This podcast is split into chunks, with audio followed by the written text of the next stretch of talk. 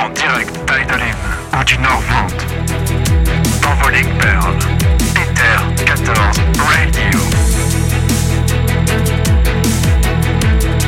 Pour vous accompagner ce soir. NKL. Je suis Zinzin del Matin. Castel Destio. Oh, apparition expliquée. Oh, Mitsuko Swan. Et Natsumi. Fuck my wife. You my wife.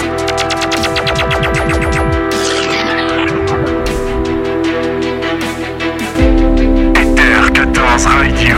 À l'antenne. Maintenant. I think it's time we blow this and get everybody in the stuff together. Okay, three, two, one, let's jam.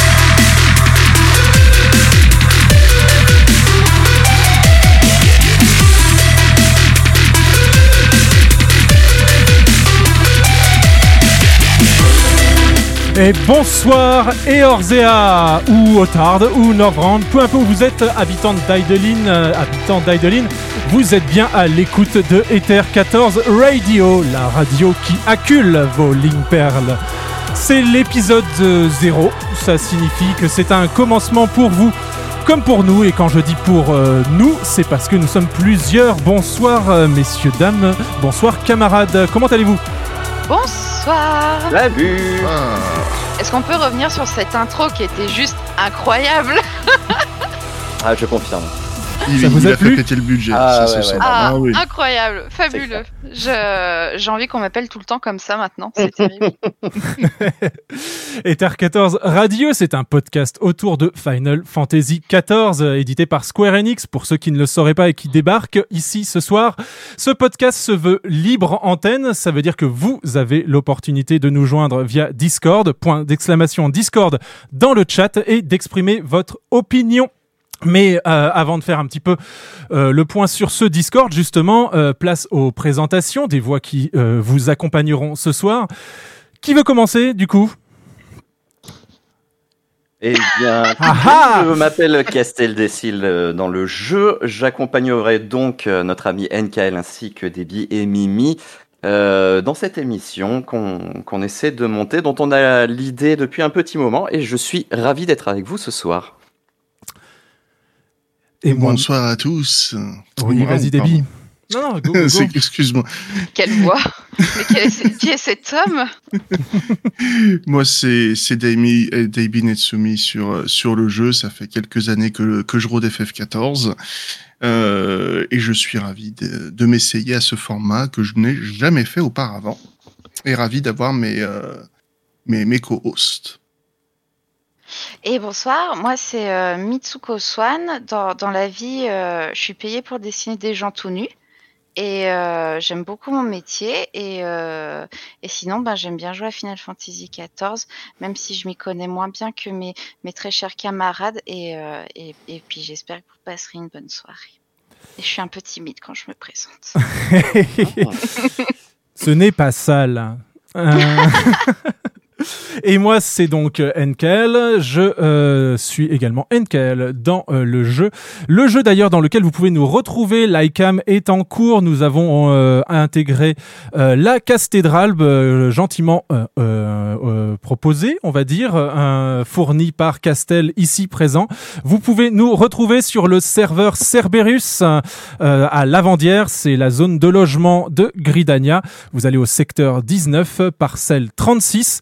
Vous entrez et euh, vous vous baladez un petit peu et tout ce que vous ferez euh, sera peut-être chopé par cet iCam et vous pourrez ainsi interagir avec nous. Voilà, Euh, pour présenter un petit peu effectivement le projet.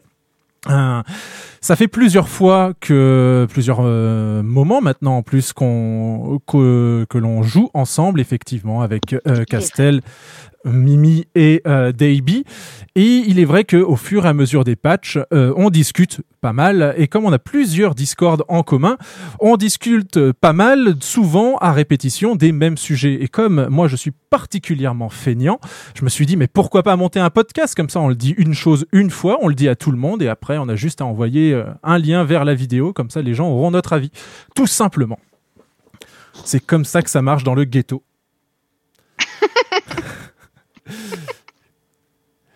Dans le ghetto. Ok, Dans- ok. Et nous as euh, prévu un bon programme ce soir. un petit programme, ouais, on va revenir justement sur les deux ans et demi qui viennent de s'écouler, puisque l'extension a maintenant euh, cet âge-là. Dernière extension Shadowbringer. Avant de faire euh, la petite présentation du euh, programme, je vais vous expliquer un petit peu comment fonctionne le Discord. Comme je vous l'avais dit, point d'exclamation Discord vous permettra d'avoir un lien d'invitation permanente vers le Discord où vous pourrez donc rencontrer Kotias Kamora euh, au niveau de Ether 14 Phone. Si jamais vous voulez nous appeler, vous lui laissez un petit message, euh, le nom de votre personnage, euh, le serveur sur lequel vous officiez et euh, le sujet sur lequel vous voulez interagir. Et euh, on, se fera ensuite un plaisir de euh, vous intégrer à l'antenne. Euh, ça, c'est comme ça que ça marche. Si vous voulez euh, vous euh, vous impliquer un tout petit peu plus sur le Discord, c'est également possible.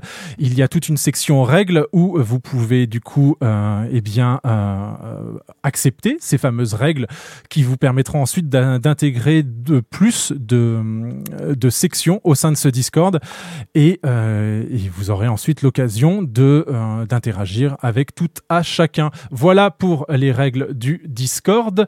Euh, comment dire euh, Donc revenons euh, tout simplement sur le plan de la soirée. Comme je vous l'ai dit, c'est une émission de rodage. On va vous proposer de revenir sur Shadowbringer et ses patchs, que ce soit en termes euh, d'histoire. Alors attention, ça va spoiler si vous n'en êtes pas là dans le jeu. Je suis navré pour vous. Il faudrait peut-être que vous mettiez sur mute le temps que le podcast se termine. Parce qu'on va quand même discuter un petit peu de ce qui se passe euh, à ce niveau-là de l'histoire, euh, puisque l'extension N-Walker sort maintenant dans 50 jours. Tout dépend comment vous comptez. En tout cas, euh, 47 jours pour le euh, l'accès anticipé et un peu plus de 50 jours pour euh, l'accès normal, tout simplement. Voilà. Tout pile 50 jours si on compte euh, comme moi j'ai compté. C'est- Parce que c'est bizarre, je vois plusieurs, euh, plusieurs, euh, plusieurs façons de compter. Donc on va en parler et euh, bien évidemment on parlera des différentes annonces sur cette extension à venir et des différentes news qu'il y a eu jusque-là. Donc par quoi commence-t-on Bah tiens juste que- bah, par comme c'est parfait, Mimi. euh, Ah. Tu, as dit qu'effectivement tu t'y connaissais un petit peu moins bien.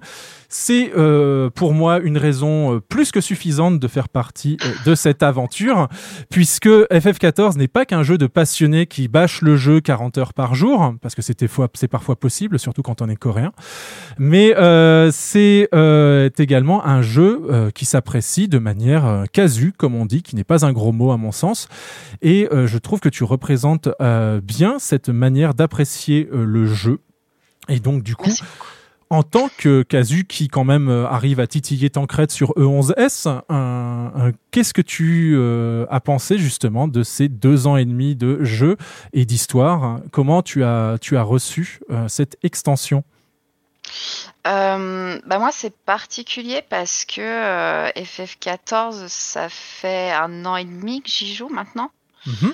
Donc, euh, le côté euh, au niveau des patchs, au final, il y en a très peu euh, depuis que je joue que j'ai vraiment découvert, ou alors le temps que je fasse toute l'histoire qu'il y avait à rattraper, au final, ça s'enchaînait assez naturellement. Mais non, non, enfin, là-dessus, c'est toujours. comment dire, c'est très généreux et en plus FF14 c'est mon premier MMO comme ça. C'est vraiment mon tout tout premier. Donc euh, c'est tout est de la découverte pour moi, que ce soit euh, les différents contenus, euh, les systèmes, puis même la notion de patch. je pensais pas que ça allait être aussi ouais complet, puis aussi aussi fou quoi au niveau du scénario. Enfin, c'est vraiment des bonnes surprises. Et, euh, et pour le coup de jouer, euh, comme tu dis, en mode casus, c'est très euh, très agréable et ça permet de de varier entre ben j'ai envie de de jouer un petit peu ou j'ai envie de poncer, de farmer comme pas possible, de monter des classes, de faire du sadique, etc. Enfin, c'est très très agréable. Mais du coup, ça me- ça m'amène à une question, euh, un sujet en plus dont on n'a jamais vraiment discuté. Tu dis que ça fait un an et demi que tu as commencé le jeu, donc l'extension était sortie depuis à peu près six mois.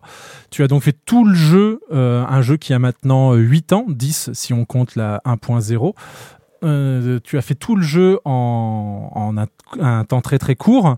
Est-ce que tu as senti justement ce, ce système cycle de vie de patch dans la narration ou pas du tout?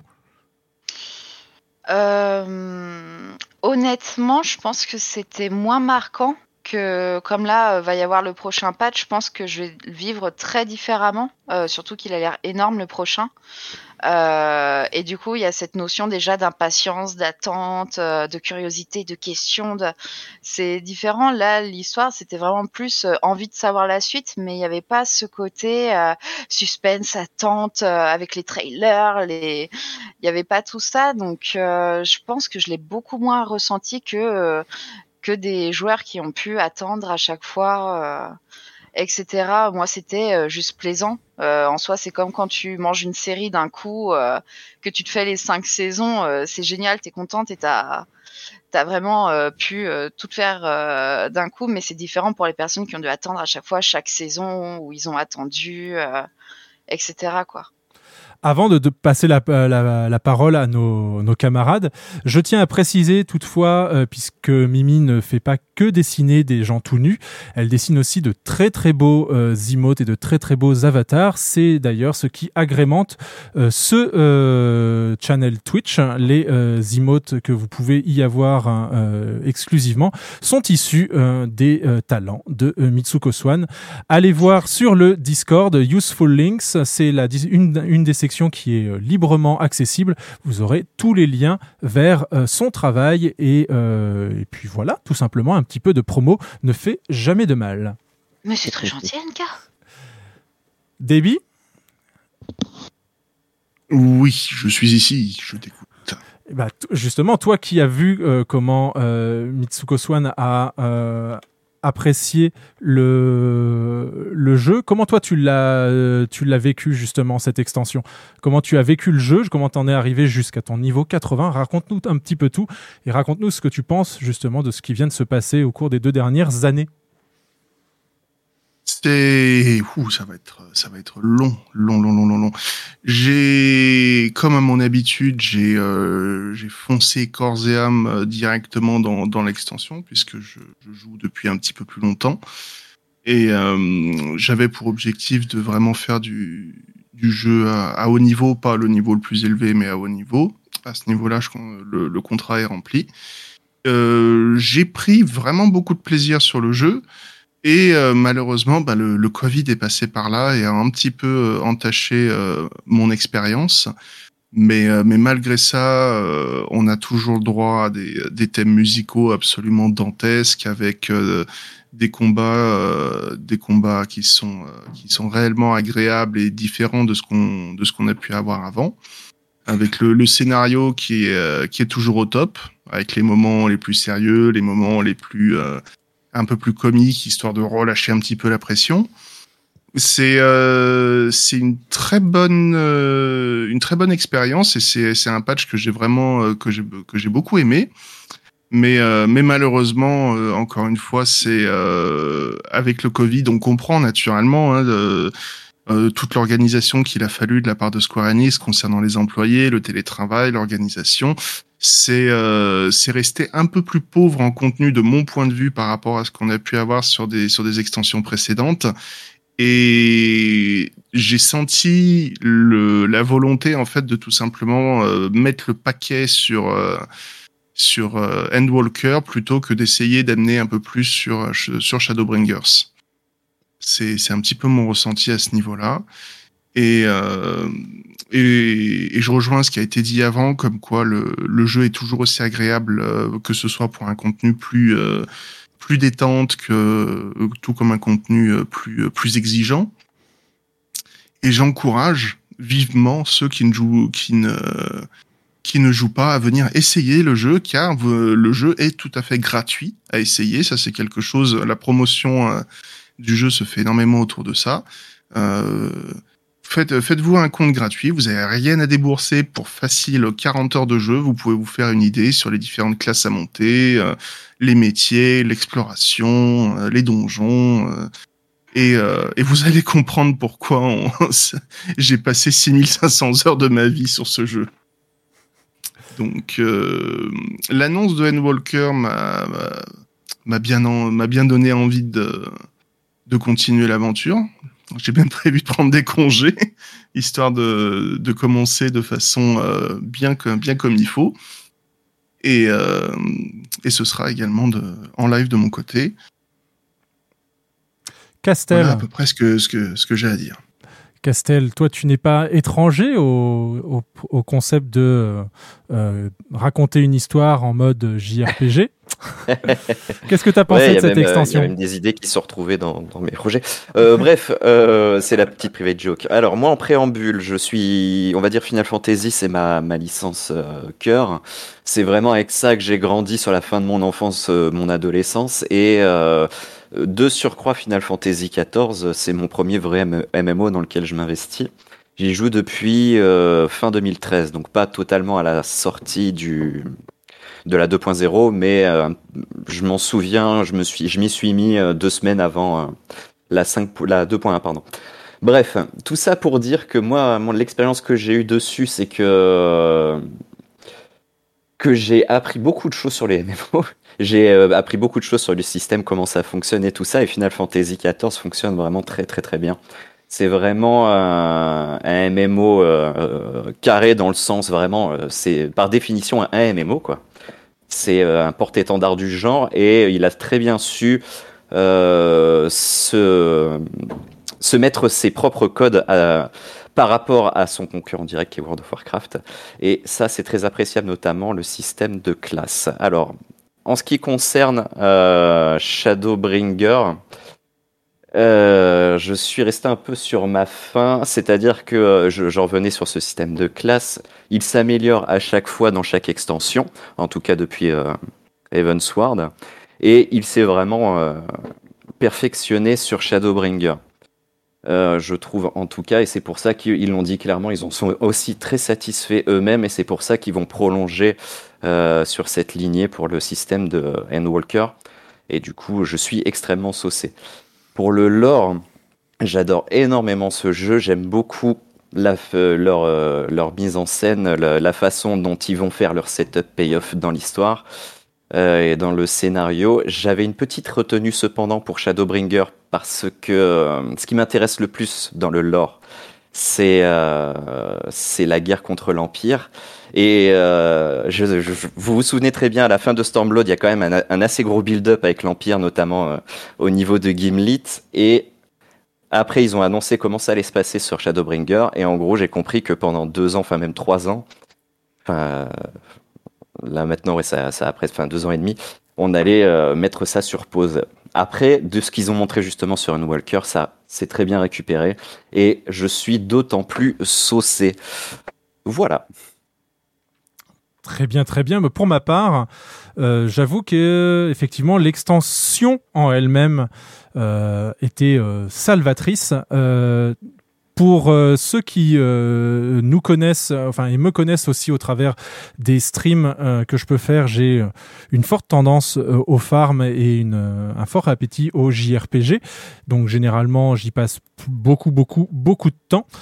Et euh, il se trouve euh, que euh, sur Stormblood, on avait quand même pas mal un côté intrigue politique. On avait un peu perdu ce côté épique qui qu'on voyait dans les Final Fantasy, qui était un, ennemi toujours plus gros, même si ils avaient réussi à, en installer quelques-uns. Mais c'est vrai que je me sentais impliqué dans les dans les euh, intrigues politiques et les, répercussions qu'elles peuvent avoir. Euh, c'est quelque chose qui me, sauce pas mal, surtout en tant que, bah, de, de l'or. Et ce jeu en euh, recèle. hein. mais il est vrai que à l'arrivée de Shadowbringer, je m'attendais pas à retrouver ce côté épique euh, des premières années du jeu. Euh, c'est pour ça que j'étais vraiment très intéressé euh, par euh, le retour de Mimi notamment, puisque elle a fait le jeu d'une seule traite et il se trouve que pas mal de gens qui ont fait ce, cette expérience n'ont pas ce ressenti, n'ont pas eu cette lassitude sur, sur Stormblood. Donc Shadowbringer s'est très très bien passé. On y reviendra un petit peu en détail justement quels ont, quels ont été les moments marquants dans quelques instants. Mais euh, ensuite, les patchs, euh, alors les trois premiers m'ont effectivement particulièrement saucé, puisque enfin, euh, depuis, depuis assez longtemps, on n'avait pas eu un, une mise en scène et justement une montée en, émotion et en charge de ce niveau au sein de la, de la narration. C'est vraiment quelque chose qu'ils ont travaillé, notamment sur justement le fait d'être bah, avec un contenu de d'une dizaine, d'une vingtaine d'heures euh, à répartir sur euh, trois, quatre, euh, et puis bah, à un moment il a fallu le répartir sur sept mois, euh, puisqu'il y a eu le, le, le Covid. Et euh, mais ils s'en sont, ma foi, très bien sortis.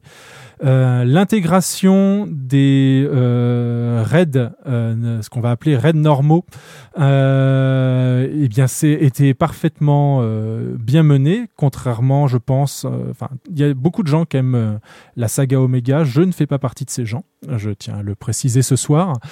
Et il y a beaucoup de gens qui sont déçus par la saga Alexander, et je fais partie de ces gens aussi. Donc, euh, ça faisait depuis euh, bah, les labyrinthes de Bahamut que j'attendais un, contenu annexe à l'histoire principale qui me prenne autant euh, que avaient pu le faire les labyrinthes de Bahamut. On y est presque arrivé, mais en tout cas, on y est arrivé d'une manière différente. C'est assez intéressant. Je ne pense pas qu'on s'attardera trop ce soir sur le Red 24, euh, qui est pour moi la déception de, de, cette, euh, de cette extension et de ces patchs. En revanche, euh, on peut parler autant que vous voulez de Zadnor et de euh, donc euh, préemptivement Bosja, qui est, je pense, le gros gros point fort de cette extension. Ça, c'est un moyen de réconcilier les vieux de la vieille des MMO, ceux qui aimaient bien grinder, qui aimaient bien farmer pendant des heures, et euh, ceux qui aiment l'histoire, ceux qui aiment euh, les, euh, les applications euh, entre les personnages, avec une- en plus une intrigue militaire et, euh, et mystique aussi. Donc c'est vrai, c'était vraiment très intéressant et euh, également euh, qui permet d'obtenir euh, du, du stuff qui nous permet d'affronter le reste du jeu, j'ai envie de dire, en, en toute sérénité. Bref, c'est vraiment un contenu qui qu'ils ont bien réussi après le. Ce, moi, j'appelle ça un semi-échec qui a été Eureka parce que Eureka était était quand même pas trop mal hein, sur Stormblood, même si c'était plus un contenu qu'il fallait absolument faire euh, sur euh, le bon timing, parce qu'après il était délaissé malheureusement. C'est ça, son, défaut. Mais voilà, donc une extension qui effectivement euh, m'a un peu réconcilié avec le jeu. J'avoue que Stormblood, j'y ai assez peu joué. J'ai euh, laissé tourner l'abonnement, mais euh, j'y ai assez passé mm, peu de temps finalement. Et, euh, et Shadowbringer a corrigé tout cela. Et là, voilà Endwalker qui arrive avec euh, une petite frayeur pour ma part toutefois, mais on en parlera lorsqu'on on reviendra dessus. C'est le fait que toute l'histoire cette fois-ci sera soldée à la fin de l'extension, c'est-à-dire euh, tout le contenu euh, qui nous build, enfin qui nous construisent depuis maintenant 8 ans, 10 ans si on compte la 1.0, euh, sera Ouais, bah oui, ça me fait peur, ouais. Ah ouais, c'est, je sais pas pour vous, euh, des bimimi, euh, quel- comment vous appréciez ça? Euh, Mais moi, ça, av- ça- Avant de prendre la parole, j'en profite que tu l'aies, puisque Bill Pertuis te demande ce qui t'a ce qui t'a pas forcément plu chez, dans, le, dans les Alexander. Alors, ce qui ne m'a pas plu dans les Alexander, euh, c'est le contre-coup euh, de, euh, de ce qu'a impliqué le labyrinthe de Bahamut. Labyrinthe de Bahamut, c'est une série de raids qui euh, a une forte implication dans l'histoire principale, mais qui est suffisamment bien ficelée que si on ne le fait pas, eh bien, on peut continuer le jeu et, euh, ne pas avoir ce pan de l'histoire et que ça, bah, on loupe quand même quelque chose parce que c'est une histoire assez épique.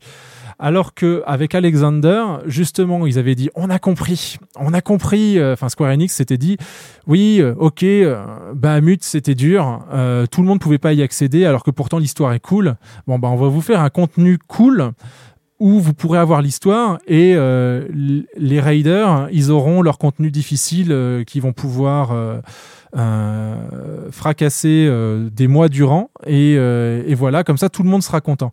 Or, l'histoire de- d'Alexander, à part ce, MacGuffin de la corne en troisième tir pour relier à un obscur, je crois qu'en plus c'était même, c'était pas une peut-être pas une quête annexe, ça faisait peut-être partie de la quête principale, mais ça, ça fait référence en fait à quelque chose de la 1.0.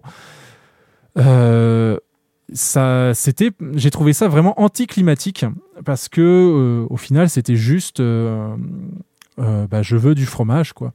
Et, les gobelins, voilà, c'est ça a pas ça a pas la même classe que un conflit générationnel entre un grand-père et ses petits enfants et l'avenir du monde qui est en train de, de crever à petit feu.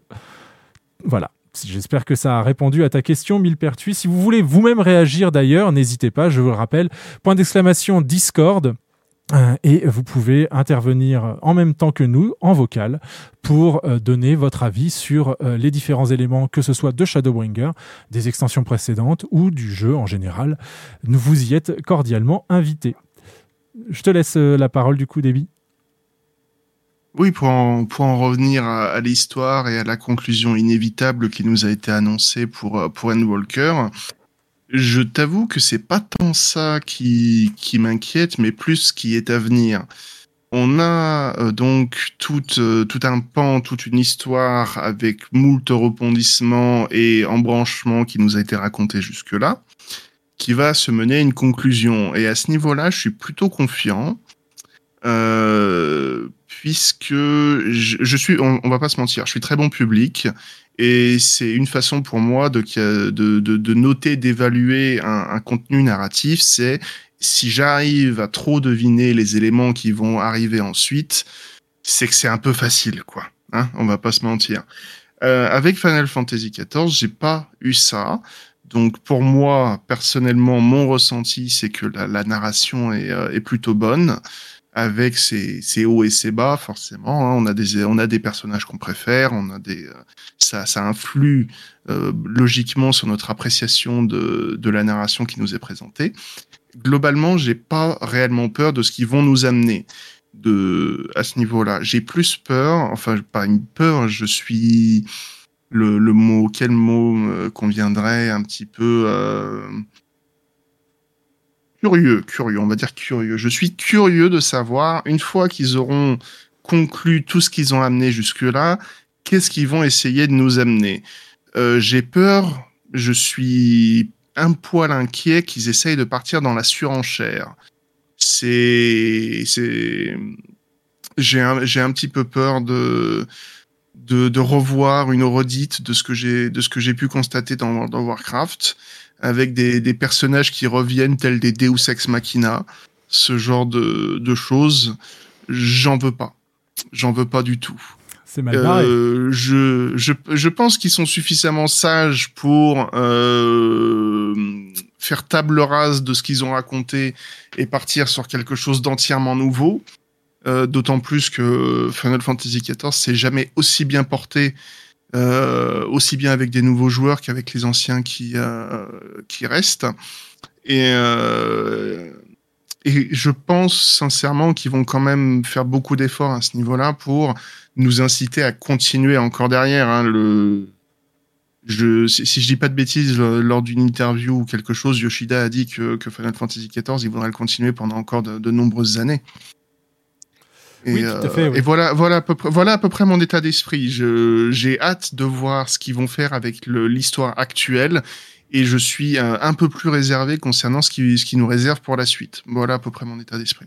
Mimi. Alors pour ce, le, pour nos auditeurs, si Mimi est aussi euh, concentrée euh, sur ce que nous disions, c'est également parce qu'elle est en train de nous préparer des petits artworks qui risquent de, d'arriver euh, en live incessamment sous peu.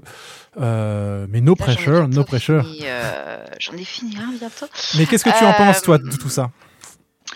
Qu'est-ce que j'en pense? Moi, j'ai hâte de voir la suite, même si j'ai peur qu'un de mes personnages préférés, dont je tairai le nom parce que j'en ai jamais parlé avant. Euh... je crois que c'est le même que celui de Debbie. Ouais. Ouais, Ah bah oui, mais lui, il en parle tellement tout le temps que voilà. Mais, euh, mais voilà, moi, j'ai un peu peur pour un de mes personnages préférés. Moi, c'est beaucoup plus terre à terre. Hein, euh, Les ce Gojiro, que- ouais. Ce que j'attends ou quoi. Arrête, on m'a dit, on ne sait pas. Et, euh, et euh, mais à côté de ça, moi, c'est vraiment sur la notion de tout ce qui est euh, les, euh, les divinités, la religion. Parce que Mhm. c'est quand même quelque chose qui met au centre, en fait, depuis Oui. le début. C'est vraiment euh, le point rouge de l'histoire. Euh, ça fait même partie de notre personnalisation. Quand on crée notre personnage, c'est de choisir notre divinité.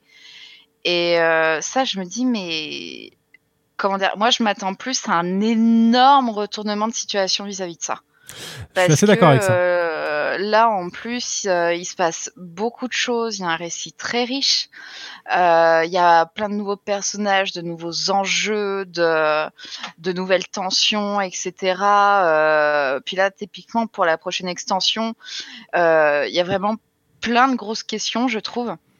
Et Mhm. plein de choses en mode mais qu'est-ce qui va se passer euh, à tel endroit? Est-ce que ça veut dire qu'on va aller là-bas? Euh, Lui, qu'est-ce qu'il devient, etc., etc. Et euh, je me dis mais là mine de rien, la grosse question super importante vis-à-vis de ça, ils en parlent plus. Et en fait, je me dis mais là, ça fait vraiment un peu tour de magicien quoi. Euh, enfin, je sais pas si c'est ce qu'ils veulent faire, mais je me dis mais là, ils, ils savent très bien le faire pour le coup euh, de nous amener sur un tas d'autres questions et à un moment donné ça va revenir d'un coup en mode euh, vous avez oublié que c'était le sujet principal et vraiment le gros retournement de situation ou euh, juste se dire mais c'était sous nos yeux depuis le début. Enfin voilà moi je, Je suis assez d'accord avec ça, euh, assez dingue par rapport à ça. Et parce que je trouve l'écriture de Final Fantasy XIV as- enfin très intelligente jusque là et et je me dis je je les vois pas faire un flop pareil sur ce sujet quoi. Enfin le côté euh, ouais non mais peut-être que pour le coup ils ils étendent un peu le truc pour que ça dure euh, etc je sais pas je me dis pour moi c'est pas comment dire, vu la hype qui monte là-dessus, euh, puis pareil quoi, quand on parle de sujet, on n'est pas face à un petit effet secondaire ou un petit truc comme ça. Voilà, c'est un petit détail. euh, non, non, c'est quand même assez énorme. Et euh, je me dis, mais ça, ça va nous retomber dessus et on va pas s'y attendre et ça va être génial et on va être là en mode, oh les enfoirés et euh, voilà. Je, moi, c'est un peu mon attente là-dessus. C'est de voir à quel moment ils vont nous surprendre euh, sur ce sujet. Effectivement, moi je, suis, je rejoins un petit peu ça. Euh, en fait, le, le jeu, depuis le début, euh, ficelle assez, euh, assez finement, ou plus ou moins finement. Il y a des, parfois des grosses, grosses euh, euh, fils blancs. euh, qui, euh, le fait, enfin, le, jeu est assez iconoclaste en fait. On te parle effectivement de religion, de, de, de subjugation, de, de dérives sectaires, euh, même dès le, dès le tout début, hein, quand le- les premiers donjons, c'est parce qu'on a des, des fanatiques qui veulent à tout prix euh, faire revivre des entités du vide. Euh, et petit, à- à chaque fois qu'on avance dans l'histoire, que ce soit avec les Asiens ou les autres, euh, les douze, euh, on a euh, en fait euh, ce- cette démarche iconoclaste de dire ah ben non mais en fait lui euh, en fait c'était c'était une vraie personne. Ah mais non mais en fait lui euh, c'était un primordial depuis le début etc etc et je suis assez d'accord que il y a certainement bon un, un, un retournement de situation qui va y avoir au sein de Anne Walker et c'est pour ça que je trouve assez dommage dans de le limiter à une extension, même s'ils ont dit que les, euh, les cutscenes seront beaucoup plus longues cette fois-ci que dans toutes les autres extensions, sachant qu'on était quand même bien garni avec, euh, avec Shadowbringers déjà. Mais à la fin de Shadowbringer, on a une fin qui est assez ouverte, c'est-à-dire qu'on a un grand méchant dont, dont on est venu à bout. Euh, mais il y a des répercussions derrière. Et là, le fait de dire non, mais à la fin, tout sera fini, y compris les répercussions, on passera à autre chose. Moi, j'ai pas peur de ça, euh, Davey, pour revenir justement sur ce que tu disais, parce que, comme le dit Mimi, ils ont suffisamment mis en place euh, de choses pour que en fait, ils, aient, de, bah, euh, un petit peu de choses sous le, sous la pédale pour pouvoir accélérer, notamment euh, avec le mage rouge et le mage bleu euh, et la notion de nouveau monde, euh, donc l'équivalent de l'Amérique, hein, ou le Meracidia, l'équivalent de l'Australie, euh, puisque là-bas n'importe quoi peut vous tuer, euh, même la plus petite bébête. On a on a eu des notions de zone qui euh, sont vraiment très très dangereuses et euh, où même le guerrier de la lumière n'est pas invité à aller de peur de, de passer à trépas. Mais avant d'en- d'enchaîner là-dessus, je vous propose de passer eh bien, euh, sur euh, notre euh, standard puisqu'on a euh, Tornan euh, de Louisois qui veut intervenir. Je vais l'envoyer directement ici. Bonsoir Tornan, comment vas-tu? Salut Tornan. Salut Tornade. Hello Et de quoi veux-tu parler? Euh, moi, je voulais réagir sur euh, l'après Endwalker. Euh, vous disiez que euh, vous étiez un peu inquiet, un peu curieux, tout ça. Non, moi pas du tout. non. Oh non, pas du tout. Castel, non, non, non, non, pas moi. Non, mais c'est vrai, je partage un peu ce, ce sentiment parce que euh, bah, je me vois pas continuer en fait la saga après euh, Hydaelyn en fait parce que le jeu commence vraiment sur cette cinématique euh, avec le cristal Mm. bleu et tout, et je me dis euh, mais mince, euh, du coup après qu'est-ce qui va se passer Euh, Donc voilà, c'était juste pour partager ce sentiment-là. Moi, je suis pas inquiet puisque comme euh, enfin, il y a plein de choses qui peuvent se passer. Ça, en revanche, c'est à mon avis à ça que va servir Walker. On, va savoir si on va euh, rejoindre tous les tous les reflets en un seul. Est-ce qu'on va finalement euh, réaliser le plan des Asiens Euh, Il y a la notion des anciens aussi qui est, réapparue. Euh, Il y a plein de petites choses au niveau des, euh, des, des addicts du lore qui ressortent, notamment une, une toute petite euh, anecdote, c'est que euh, à Evansward, quand on arrivait en, donc dans la dans la terre des Mogs, les Mogs euh, qui sont là depuis le début, on dit que ils se souvenaient d'une pluie de feu qui s'était abattue la première fois sur le monde. Or, la première calamité, on sait qu'elle est liée au vent et ça a été patché. Maintenant, ils parlent de vent. Donc, du coup, ça laisse entendre que les Mogs étaient là au moment de la séparation. Donc, il y a plein de petites choses comme ça qui traînent, qui euh, laissent entendre que on, il nous manque encore des éléments. Et euh, notamment euh, dans l'événement anniversaire du jeu, il y a donc ce moment, c'est tous les euh, tous les fins août, on va dire grosso modo, euh, c'est la, ça marque la date de la sortie de la 2.0 à l'époque. Euh, et voilà, c'est ce qu'on célèbre tous les ans. Eh bien, il y a un message qui est qui est laissé à la fin de chacune de ces de ces de ces quêtes annuelles. Et là, il est vraiment question de partir, enfin de voyage vers un autre monde. Euh, je pourrais retrouver la phrase exacte, hein, je, l'ai prise en... Et ce que chante le ménestrel errant euh, lance aussi quelque chose dans ce sens-là. Et il faut se souvenir qu'on a un peuple euh, qui est actuellement en grande, grande souffrance, de telle sorte que l'un de ses membres s'est réfugié en Aïdeline pour y survivre. C'est l'étoile des dragons. Euh, et les dragons eux-mêmes, puisque comment dire, Midgard-Zormer a fui Omega et les ravages qu'a fait Omega, et on ne sait pas qui a créé Omega encore aujourd'hui. On sait que les Zalags le, se le sont réappropriés, mais on ne sait pas qui l'a créé originellement. Et euh, ça, c'est une, c'est un axe scénaristique possible, surtout que si on va sur la Lune et le, le, le logo d'Enwalker euh, montre un vaisseau euh, à l'agua. Avec un donut. Ouais, donc euh, si on sait aller sur la Lune avec un vaisseau, sachant qu'en plus on a eu la baleine lunaire euh, grâce au fan festival de cette année, il n'y a pas de raison qu'on puisse pas aller plus loin dans l'espace. Donc moi là-dessus, je suis assez, je suis assez confiant. En tout cas, merci Tornan d'être intervenu. Est-ce que tu as un message à faire passer avant euh, Mm. de- qu'on reprenne l'antenne? Non, merci à vous. Je vous souhaite euh, bonne soirée, tout le monde. Des bisous, Bonne soirée à toi. Bonne soirée. Et donc pour intervenir, Bisous. Euh, eh bien, c'est très simple. Point d'exclamation Discord, vous nous rejoignez et euh, donc vous allez voir du côté de l'Ether 14 Phone où euh, Kotias prendra euh, vos, votre appel et vous permettra d'interagir directement à l'antenne comme il vient d'en être le sujet pour Tornan. Je me permets de réagir à un propos que j'ai vu passer de Prince Lala dans le chat au sujet du Red 24 de Shadowbringer, comme quoi c'était une bouffée d'air frais. euh, hors FF euh, et que c'était l'intérêt qu'il lui avait euh, qui- qu'il avait trouvé à ce à ce Red 24 D'accord, euh, mais pour prendre une bouffée d'air frais à Final Fantasy XIV, Yoshida, euh, euh, ce sont ses propres propos, allait jouer à d'autres jeux. Et en fait, moi, c'est- effectivement ça le principal euh, reproche que j'ai à faire au raid Nier, du coup, qui fait référence à Nier Automata. J'aime beaucoup, enfin, à la saga Nier, pas que à Nier Automata, aussi au Drakengard. Eh bien, c'est que j'aime beaucoup cette série de jeux.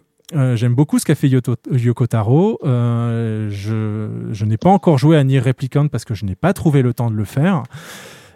J'ai très envie de le faire, mais avoir cet élément-là dans euh, Final Fantasy XIV sans aucun lien, aucun avec l'histoire qui nous a été racontée jusque-là, ça m'a vraiment bah, déplu puisque euh, euh, les mécaniques sont magnifiques. Il n'y a pas à dire, les, boss sont dantesques. On a passé de bons moments tous ensemble à, à farmer ces raids 24 et euh, je trouve même que les mécaniques ont permis à la communauté d'avancer un petit peu plus en termes de, de compétences sur la, le- la maîtrise de leur, de, leur job. Mais euh, d'un point de vue histoire, c'est le vide sidéral. Euh, et euh, c'est bien dommage pour un contenu comme un Red 24, surtout quand on vient de Ivalice, qui a ses défauts sur le point de vue scénaristique, parce que moi je n'aime pas le vin, et je pense qu'aujourd'hui euh, beaucoup de gens n'aiment pas le vin non plus, euh, de par les quêtes du Red d'Ivalice, mais c'est un, c'est une histoire qui était liée euh, au monde de Final Fantasy XIV, qui était lié à Garlemal et qui nous permet d'avoir euh, ces petits éléments de- d'accrochage et euh, qui permettent d'étoffer en fait l'histoire du jeu. Ce qu'on n'a pas du tout avec Nier et c'est ce qui m'inquiète d'autant plus, c'est comment va-t-on justifier du coup les euh, farms de la prochaine relique lorsqu'il faudra aller euh, faire ces raids là. Je, je suis vraiment très dubitatif. Ben, moi, là-dessus, sur les, euh, les raids Nier, euh, pour, euh, pour le coup, pareil, euh, j'ai joué à aucun euh, ou aucun jeu de la licence. Mais j'ai plus vu ça sympathique euh, sur le côté, ben ouais, par rapport au contenu, par rapport aux mechas, aux ambiances, euh, à tout ce qui pouvait être musical aussi. Enfin, pour le coup, je l'ai vraiment pris comme une expérience de, de jeu. Et moi, j'avoue que je suis pas allée plus loin que ça. Juste, je me suis dit, c'est cool, il y a des mechas qui sont cool. Euh, moi, je suis pas. C'est vrai que je l'ai pas ressenti comme ça, tu vois. Euh, Déby, tu voulais Mm. interagir? Le, là où je souhaitais apporter bon, mon point de vue, euh, bah déjà ce, ce que Mimi a souligné est très intéressant, c'est encore une fois que suivant l'expérience de jeu, on n'a pas forcément le, même- le même ressenti. La question que je me suis posée en voyant ça, c'est à quel point Square Enix, euh, l'entreprise globalement, commence à avoir une emprise sur potentiellement ce que peut devenir Final Fantasy XIV parce que euh, on a toutes les équipes qui travaillent sur le jeu, les directeurs artistiques, on a les compositions musicales, on a tout ça, on a des chefs de projet et tout le et tout le truc.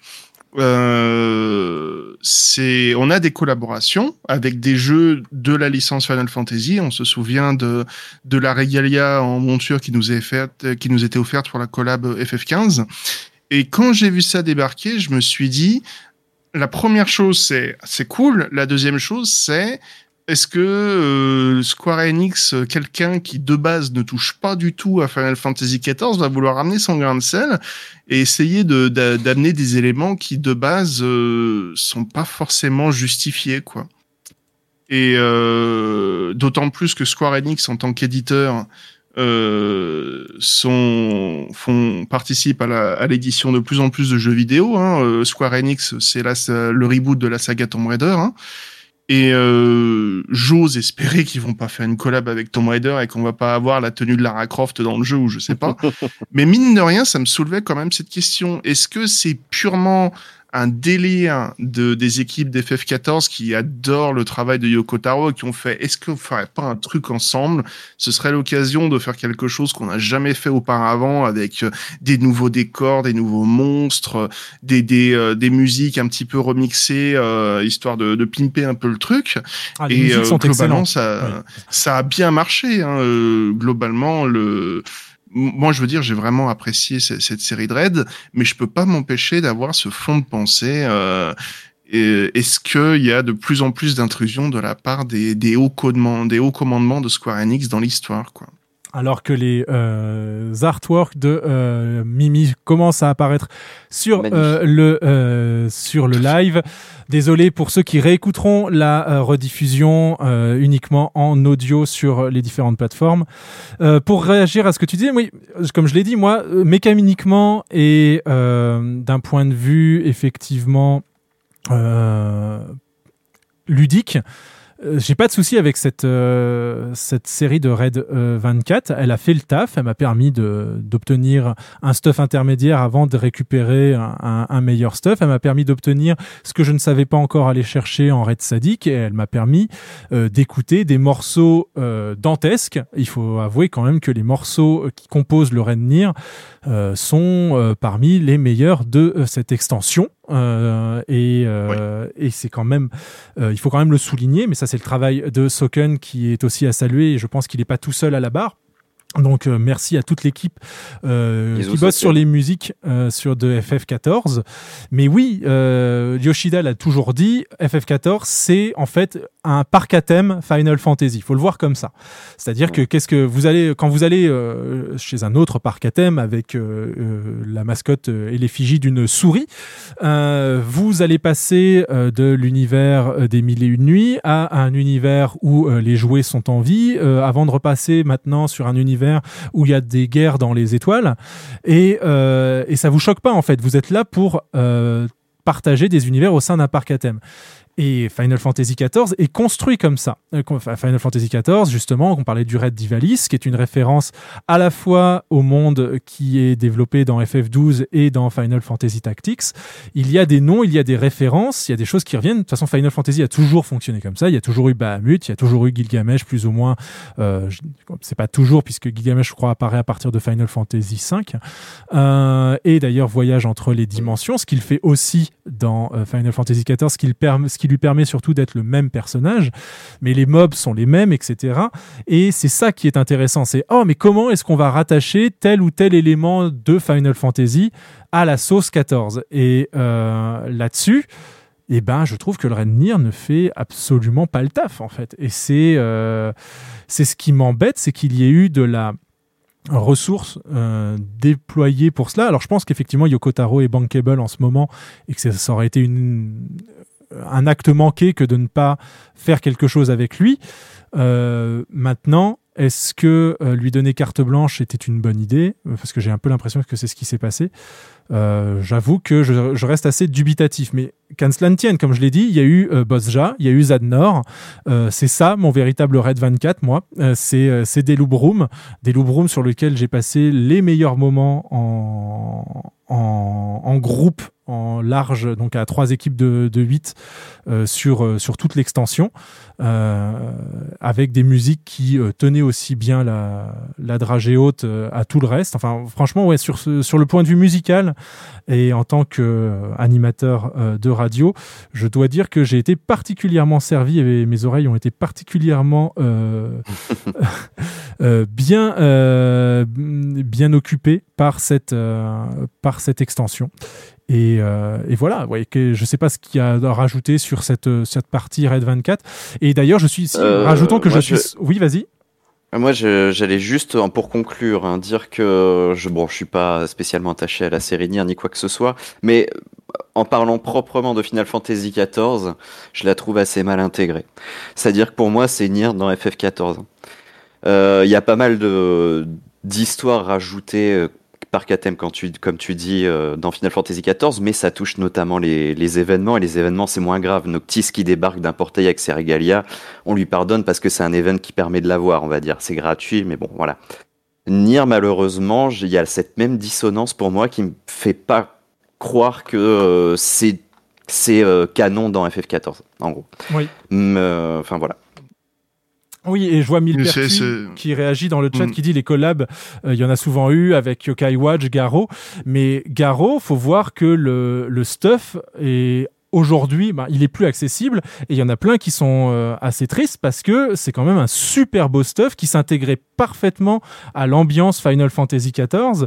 Euh, sur Yokai Watch, bon, c'était effectivement euh, un événement temporaire. Ils l'ont remis trois fois parce que, à la demande générale, mais euh, il aurait été là qu'une fois et on aurait eu juste les jolies mascottes. Parce qu'au final, un qu'est-ce qui, event, re- ouais, qu'est- qu'est-ce qui reste de, de l'événement Yokai Watch? Au final, on a farmé des mobs FF14 pour obtenir des médailles et on a eu des mascottes. Euh, mascottes que vous pouvez d'ailleurs présenter en live si vous venez nous voir. Donc je rappelle, Lavandière, secteur euh, 19, euh, parcelle 36, sur le serveur Cerberus. Sortez vos plus belles mascottes et elles se mettront à danser. Il y a un petit peu de monde, donc vous pouvez les rejoindre.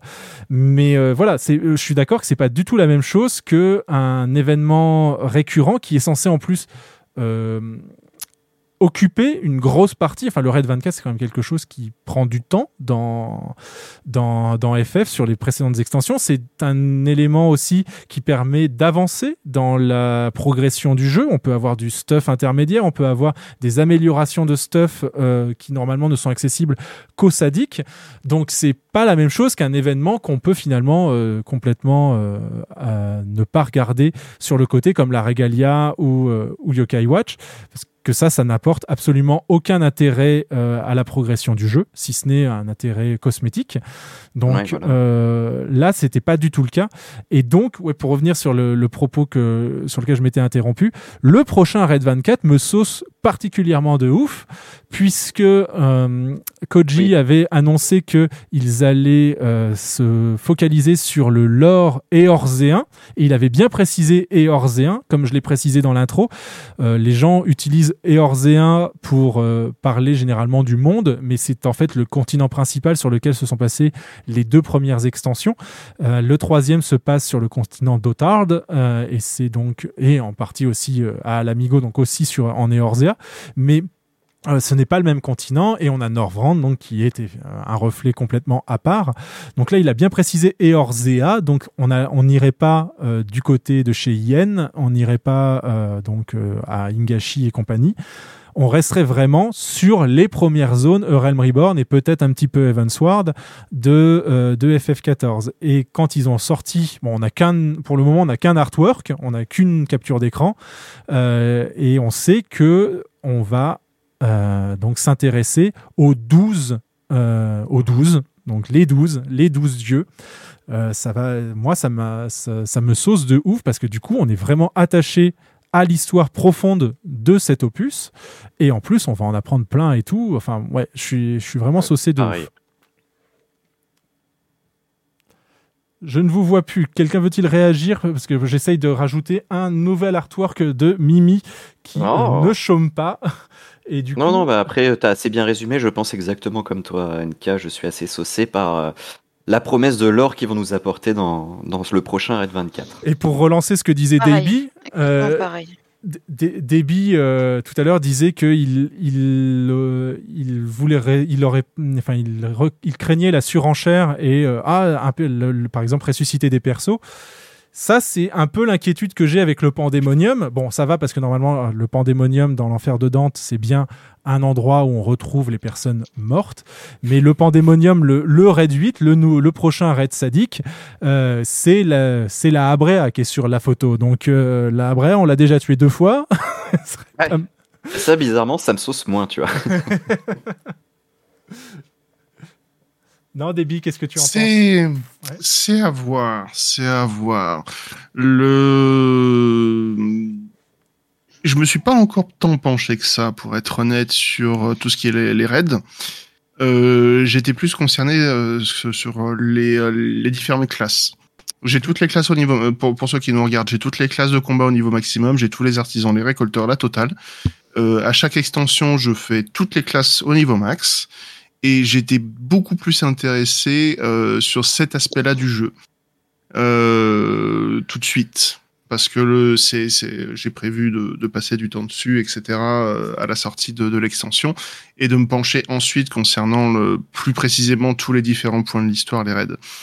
Et, euh, et ça rejoint un petit peu ce que ce que je disais complètement euh, tu, tu l'as souligné dans le sens où euh, il y, a, y a quand même suffisamment à faire dans le monde de Final Fantasy XIV pour que euh, ils s'amusent pas à nous ramener euh, des éléments déjà présentés, voire d'anciens jeux. Ça, c'est quelque chose qui a déplu fortement sur la saga Omega, de revoir tous ces clichés, tous ces clins d'œil aux anciens épisodes de la saga Final Fantasy. Moi, je sais que ça m'a, ça m'a énormément plu parce que nostalgie, hein, bien évidemment. Évidemment. Avec la musique qui va avec, euh, mais je comprends parfaitement qu'il y en ait que ça- que ça ait euh, que ça n'est euh, absolument pas euh, pas enjoué. Euh, et c'est un peu le même souci avec euh, avec les personnages ancrés de créés de l'histoire de Final Fantasy XIV. Euh, les Asiens qui sont déjà un peu Deus ex machina de base à pouvoir euh, venir et revenir, c'est une certaine chose, c'est un petit peu facilité scénaristique et j'aimerais qu'ils n'en abusent pas trop, sachant que ils s'en sont déjà un petit peu trop servis à mon goût. Parfois pour mon plus grand plaisir, parfois pour mon plus grand euh, dégoût. Avec euh, ah, zut, j'ai le nom qui m'a échappé. Le personnage de Asahi, le, le frère de Tsukuyomi. J'étais en train de me dire que ça faisait, euh, ça faisait une heure que li- le, le show a commencé et on n'a pas encore nommé une seule fois son nom. Donc je trouvais ça un peu étonnant. Merci d'avoir réparé. euh, Je, je- je suis désolé, je, déjà de base, j'aimais pas du tout le personnage d'Asahi et j'ai oublié le nom de l'ancien qui, qui s'est servi. Euh, de- Antoine Daniel.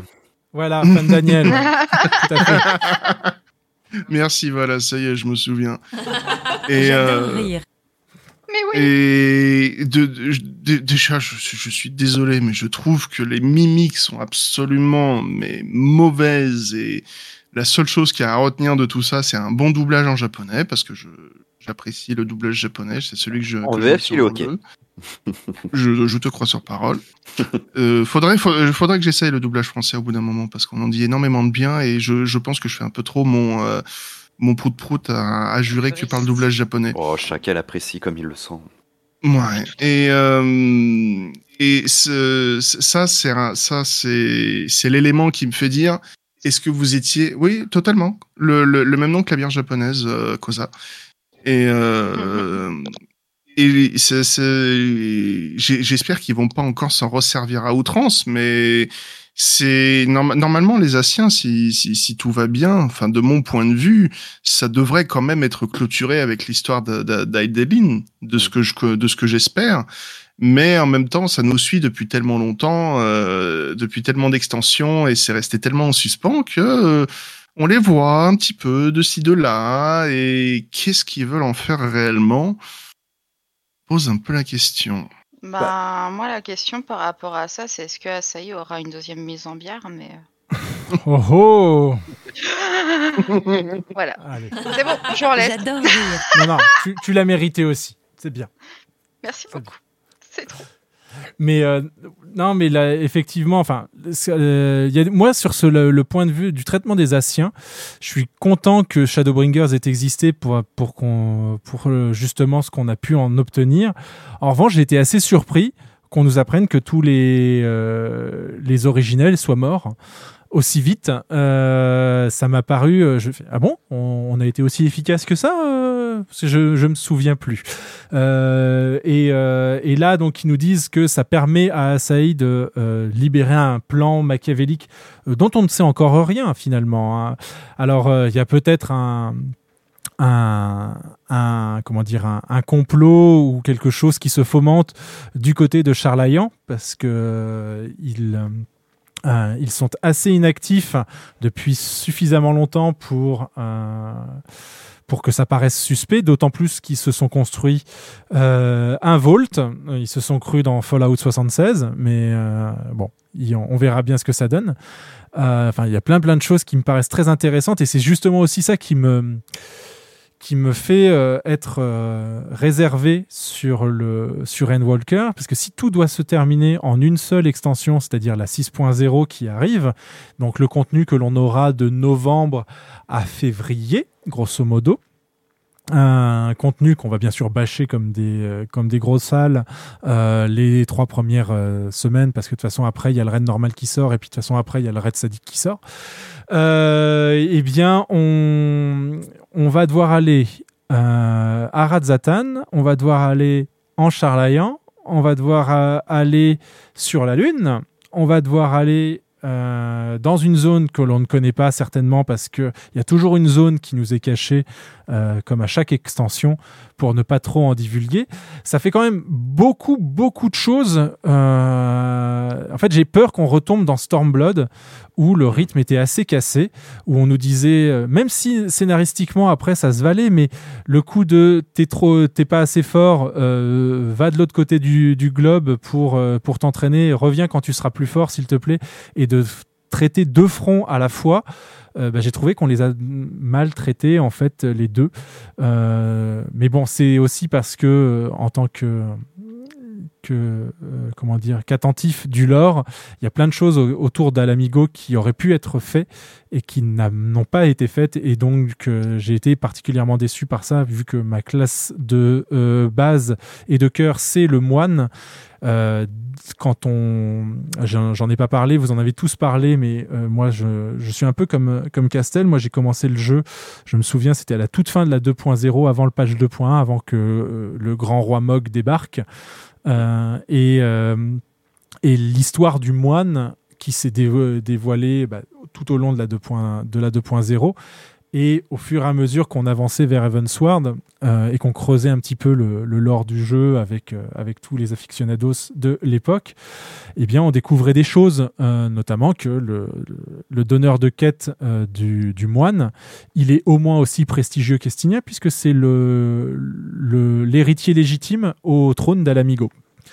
Et euh, ça nous est raconté dans la, la série de quêtes du, du moine. Et bah, tu vois, ça, je savais pas. tu le savais pas? Eh ben voilà, je te l'apprends. Bah non, j'ai monté euh, peu de classes, donc du coup, c'est vrai qu'il y a plein de lore par rapport au job ou quoi que, Mm. bah, que j'ai pas encore découvert, du coup, c'est cool. Il y en a qui sont un peu cachés, ouais. Donc ce, ce gars-là, effectivement, est le, est le.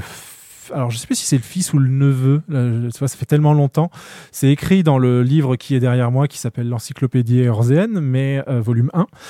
Mais je je saurais plus te dire. Mais voilà, il est il est lié c'est à, au roi fou. Il est lié au roi qui a tué tous ses euh, tous ses ce- tous ses euh, tous ses ministres et qui a brûlé en lamigo et qui qui l'a rendu. Alaric, j'ai peur de dire une bêtise, Oui, c'est c'est Alaric. ça, c'est Ouais, Alaric, ouais. Et, euh, et voilà. Et donc, euh, moi, ce que je m'attendais, enfin, pour en, pour en parler, puisqu'on est là pour parler aussi des, des choses qui. euh, bah, nos aspirations. Je m'attendais, au moment où Stormblood est sorti, qu'on crée un vrai mariage de, un mariage politique entre donc Lise et ce gars-là. Parce que, et j'étais d'autant plus conforté dans cette idée que euh, le pauvre donneur de quête euh, Dragoon, euh, qui est estinien au moment de la 2.0, devient un personnage à part entière de l'histoire principale d'Evansward. Et je m'étais dit, bah, ils vont faire pareil, puisque chaque extension met à, à l'honneur une classe, enfin un job. Euh, on va, les, deux se valent, on va faire souvent l'amalgame. Euh, eh bien, on a eu Evansward pour le Dragoon et ils ont mis le personnage du Dragoon euh, en première ligne. Et bien, pour Stormblood, qui se passe à Alamigo et qui met en, en valeur le moine, eh bien, ils vont aller chercher ce gars-là et puis euh, et, ils vont le mettre à l'honneur dans l'épopée. Et bah, pas du tout. Donc, euh, Et non, ah, t'as eu Lise à la place. j'ai, mais j'aurais aimé avoir les deux. Moi, je, je fais partie de ceux qui ne, qui ne conchient pas spécialement Lise. Non, non, mais Euh, c'est pour dire que c'est elle qui représente le, le moine dans, dans Oui. Stormblood. C'est euh, et d'ailleurs tout le monde pensait qu'elle représenterait qu'elle représentait la danseuse puisque dans le dans le trailer elle se battait pas du tout comme un moine. Elle avait des trucs euh, qui lui qui en venaient, mais comme on, était encore dans un dans une dans une mécanique où on partageait les skills entre entre jobs, on pouvait se dire que c'était légitime. Et euh, voir la. D'ailleurs, j'ai revu il y a pas euh, très longtemps puisque quand euh, on reste euh, inactif trop longtemps, il lance le, le le trailer Shadowbringers, ce, ce, ce joli Mm. fifu jeu, eh bien, j'ai revu que effectivement, la dé- comment ils ont dévoilé le, le danseur pour Shadowbringer. euh, bah, c'était vêtu de rouge et euh, ça ressemblait quand même pas mal à ce que portait Lise à l'époque. Bref, c'était une sorte de petit clin d'œil, mais je pense que voilà. Donc, euh, non, tout ça pour dire, euh, ils ont la matière, ils sont capables de faire plein, plein de choses euh, avec tout cela. Et euh, je, euh, bah, j'attends de voir, mais c'est vrai que euh, à moins qu'ils fassent une extension qui durera 80 heures, je, je suis un peu, euh, enfin, je- j'ai peur de rester sur ma fin en me disant il y a des choses qui ne sont pas assez développées et, euh, Bah. et sur lesquelles ils vont aller vite. T'as même pas parlé de Garlemald, on a encore beaucoup de choses à rajouter. Hein. Non, Parce que ouais. ça, c'est un détail, c'est un détail. Mais quand on regarde la carte du monde entre euh, Shadowbringers et Endwalker, le, tout ce qui concerne l'Empire Garlemaldais est beaucoup plus euh, visible sur la carte, avec notamment la tour qu'on voit dans, dans la séquence cinématique d'ouverture. C'est euh, encore tout un pan supplémentaire qui va concerner l'histoire. Mm. Donc euh, là, euh, encore, on va, on va se poser la question à quel point est-ce que ça va li- être lié concernant tout ce qui a pu suivre euh, des événements précédents, notamment concernant euh, notre ami euh, Zénos, Mhm. puisque ce dernier a bien décidé que c'était tout pour sa pomme et on verra la suite ensuite. Euh, on a bien vu dans les, euh, dans les screenshots de présentation que l'Empire Garlemaldais, je vais essayer de prononcer correctement, n'est clairement plus qu'il était, n'est plus au sommet de sa gloire. En tout cas, c'est, on se souvient des décors fumants, hein, et euh, à quel point ça va être intégré dans l'histoire, à quel point est-ce qu'il va y avoir des, des, des liaisons entre les différents éléments que tu as mentionnés précédemment, c'est aussi tout, euh, de- toute la toute la question. Quoi. Millepertuis qui nous dit que Garlemal est un détail de l'histoire. Oula, oula. oh là là là là là là. Euh, moi, j'ajouterais à ça que vu que le là on est sur Endwalker et donc ils l'ont annoncé la conclusion dès euh, le premier euh, dès le premier patch, euh, la conclusion de toute cette arc narrative qu'on suit depuis 2014. Bon, on parle de ça depuis le début. Euh, c'est que là ils auront plus vraiment le droit à aucun écart sur les quêtes de d'épopée quoi.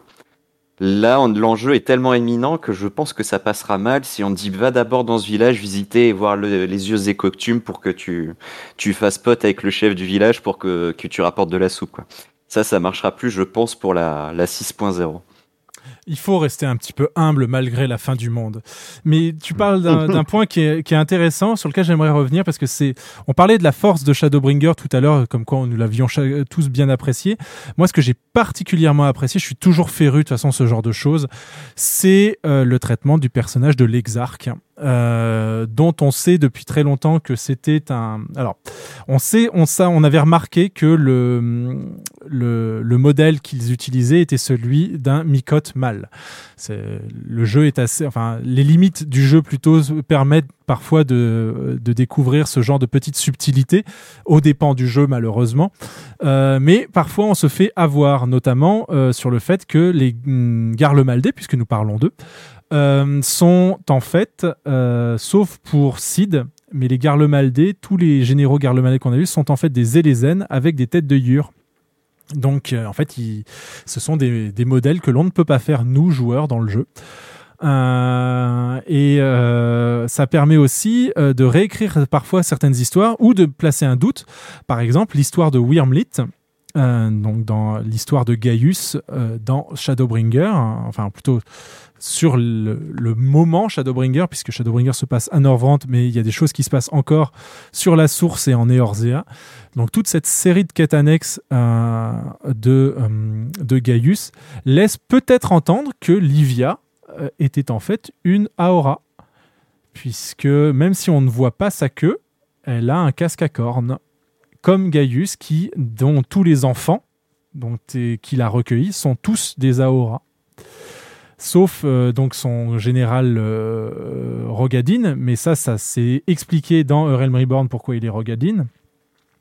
C'est parce que Gaius, en fait, euh, fait prévaloir euh, l'engagement et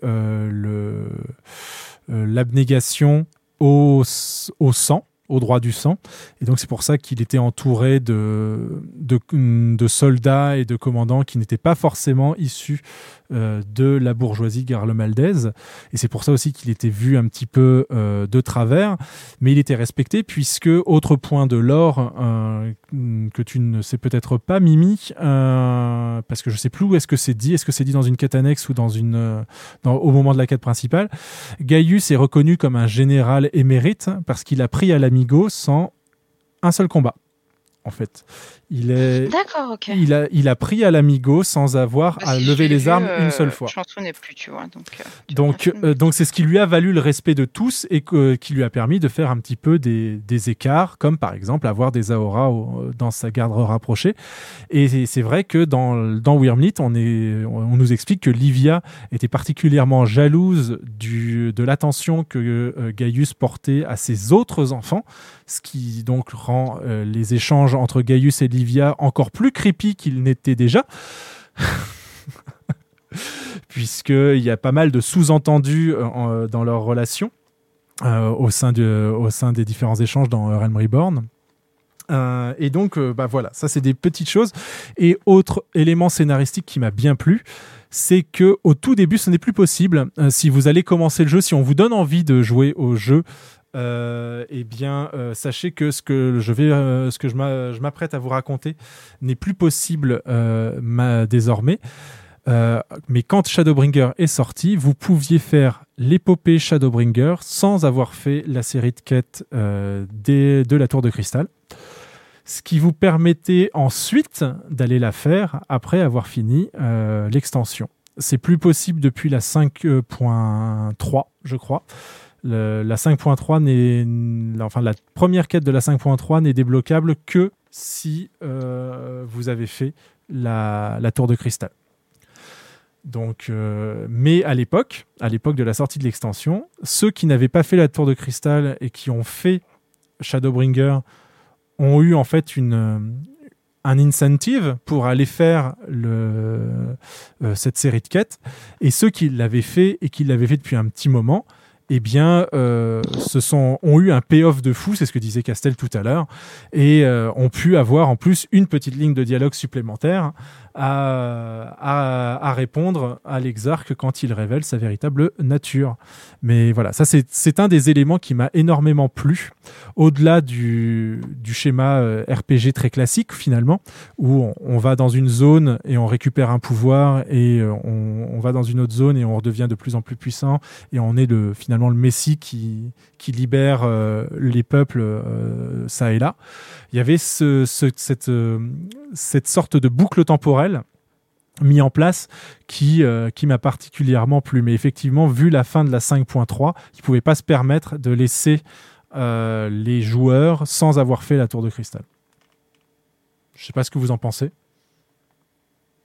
Ben, il me semblait qu'il fallait avoir fait la tour de cristal pour euh, commencer la 5.0, mais ok. Pas du tout. D'accord. C'est également le souvenir que j'avais, mais je peux me tromper. Par contre, euh, Koza a soulevé un élément que euh, Livia dans la lore euh, est devenue orpheline lors de la guerre et séparée de sa de sa sœur Lucia, Lucia San Junius, qui elle n'était pas une Aura. Oui, mais elle est, hum, elle est pure Garlemaldaise, Lucia. Mais y a, on a déjà pas mal de d'éléments qui nous montrent que des gens se considèrent frères et sœurs sans être véritablement liés par le sang.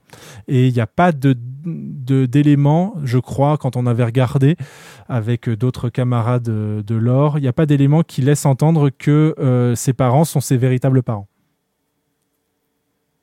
Tout simplement. Mais voilà, c'est ce que je disais, ça laisse à, à- interprétation. C'est-à-dire qu'on n'a pas la véritable réponse. Ce que dit Koza est totalement euh, valide. Ce que je dis est également totalement valide jusqu'à preuve du contraire.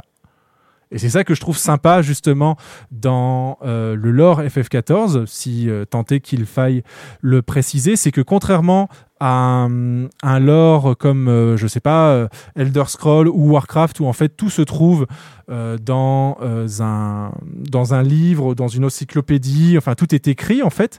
Là, on a un monde qui est encore un petit peu en dentelle, qui est encore en train d'être cousu. Et, euh, ou plutôt qui est fini de coudre et dont on ne nous a pas montré euh, l'étendue euh, globale. Et c'est ça que je trouve particulièrement intéressant parce qu'ils se permettent de, du coup, de, euh, euh, eh bien de, de nous surprendre. Ça leur permet de nous surprendre. Et c'est vrai, ça, je rejoins Déby là-dessus. C'est, euh, enfin, moi, je vais être le, le vieux con de service. Hein, faut, faut le savoir hein, dans ce dans ce podcast. S'il s'il perdure et il perdurera. Enfin, en tout cas, c'est ce que euh, je le souhaite. Mais je suis un peu euh, le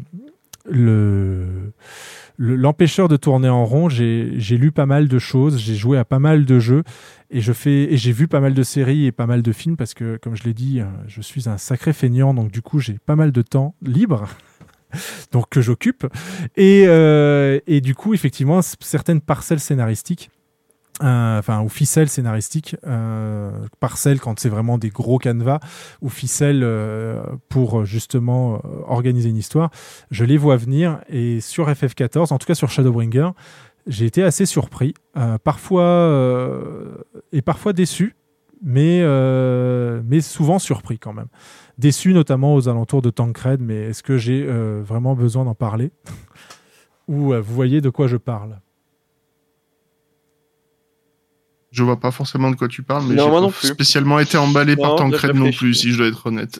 Hum, bah là-dessus, je pense que c'est assez euh, comment dire personnel aussi, parce que je sais que parmi toutes les discussions qu'on a pu avoir, euh, mais même avec d'autres joueurs, Mhm. c'est le côté où euh, je sais que personnellement, je suis euh, mais même quand je vais voir, euh, peu importe le, le média, euh, que ce soit une BD, un film, euh, un jeu vidéo ou quoi, je, je suis beaucoup plus dans je suis euh, les réalisateurs, les producteurs, etc., euh, les auteurs, et je, je pose très rarement des attentes. Ensuite, il m'arrive d'être déçu, mais c'est vrai que euh, comment dire, j'ai pas sur FF14, j'ai pas eu de déception particulièrement. Euh, et j'en ai pas en tête, mais s'il y a eu des choses qui collaient pas avec ce que j'attendais, je me dis ok, bon ben on va voir ce qu'ils vont faire du coup de la suite. Et euh, je j'aime vraiment plus me laisser porter en fait euh, bah, par euh, toute l'ambiance, l'univers, etc. Et vu le travail qu'il y a pour faire ce genre de monde, d'univers, de scénario qui dure depuis aussi longtemps, etc. C'est vrai que euh, j'ai un peu du mal à euh, à dire euh, ouais mais sur tel passage euh, il y a eu ça etc et Mm. ce que je peux comprendre hein, bien entendu mais c'est vrai que pour le coup c'est plus le genre de choses où je me dis pour le coup c'est un détail euh, sauf si vraiment il y a quelque chose de très marquant euh, parce que si ça se trouve la prochaine va extrêmement me décevoir et euh, je vais totalement revenir sur ce que je viens de dire mais euh, honnêtement je pense pas parce qu'il y a vraiment ce côté où je trouve c'est important de vivre euh, encore une fois que ce soit un bouquin, un jeu vidéo ou quoi, et j'ai pas tant d'attentes que ça. Euh, Il y a des choses qui me touchent ou euh, que j'aimerais euh, qui n'arrivent pas, mais ou qui ne soient jamais arrivés. Hein. Dans FF14 jusque là, il y y a des passages où on s'en serait bien passé, mais mais ouais, je sais pas. Là-dessus, j'aurais pas. Ce serait difficile de te donner mon avis sur des choses qui auraient pu me décevoir ou quoi, parce que Mhm. c'est pas. C'est pas la façon que j'ai eu de jouer à FF14 en fait. Quand je parle de choses qui me déce- euh, en déception, c'est euh, bien évidemment un petit peu euh, comment dire provocateur.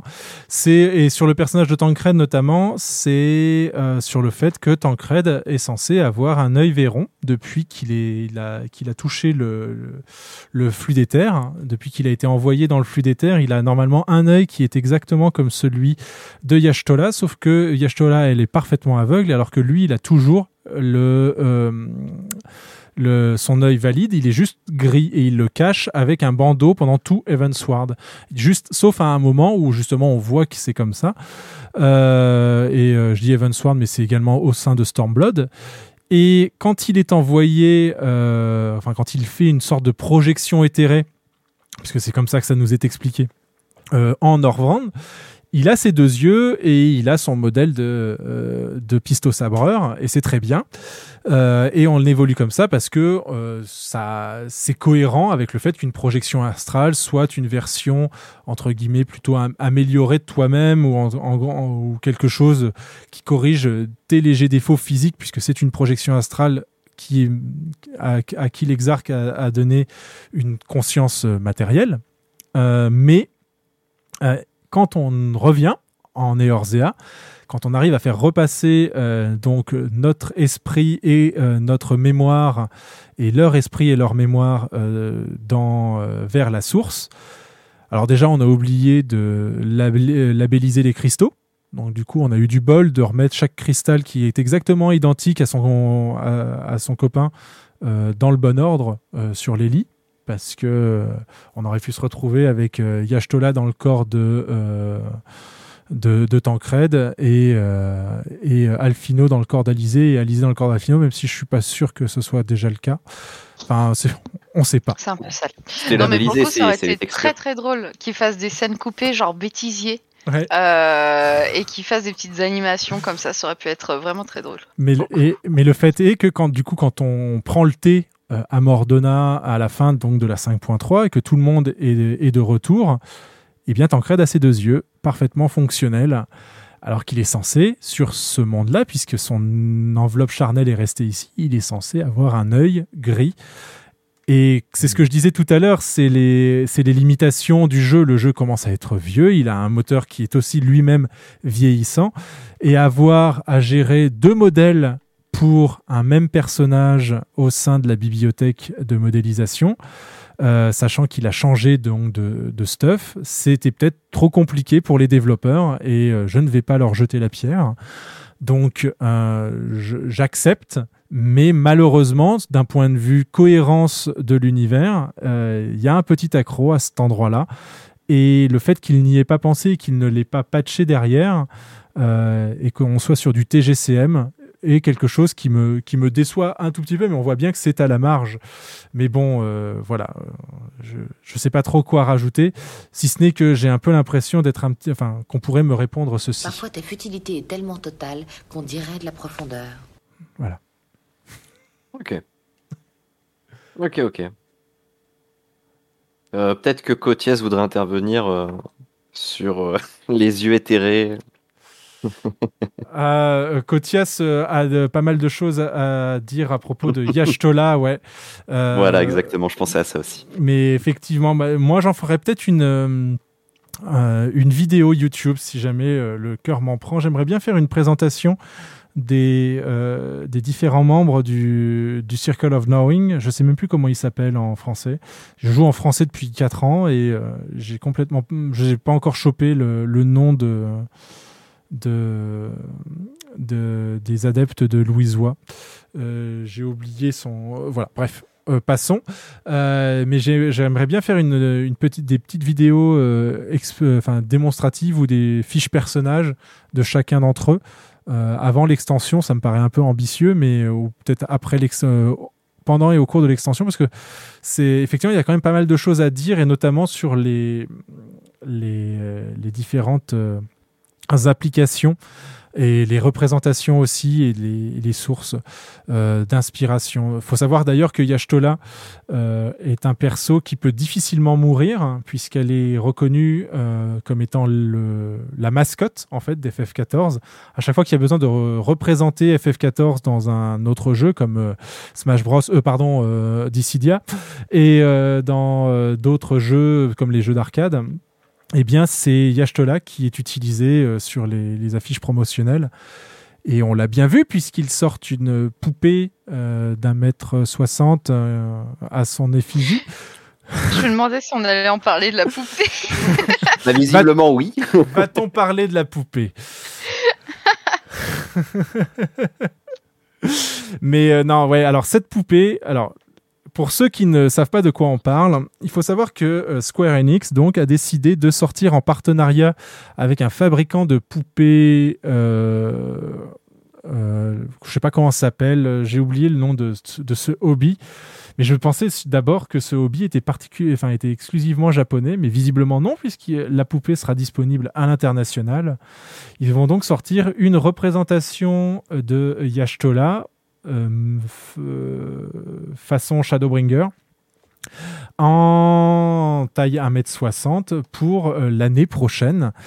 Et euh, la poupée fait particulièrement effectivement peur. Et pour moi, c'est une hérésie, mais pas sur le loisir en lui-même. Les gens ont les loisirs qu'ils veulent pour peu que ça reste non d'une part dans le consentement et d'autre part dans le respect d'autrui et que ça n'apporte pas un mal-être à quiconque. Moi, en tout cas, c'est ce que je c'est ce serait un petit peu mon, mantra donc euh, très très bien enfin je suis allé au Japon j'ai vu les boutiques spécialisées de ce type de poupées euh, je peux vous dire très clairement que ce n'est pas un hobby que je compte euh, entreprendre de sitôt, voire jamais. Et j'ai même certaines images que j'essaye d'effacer de ma mémoire depuis. Mais c'est compliqué. mais au-delà de ça, le personnage de Yashtola ben, ne ressemble pas du tout à celui qui est proposé par la poupée. Et donc, pour moi, c'est un peu desservir le personnage que de proposer ce, cette collaboration produit-dérivé, appelez ça comme vous voulez.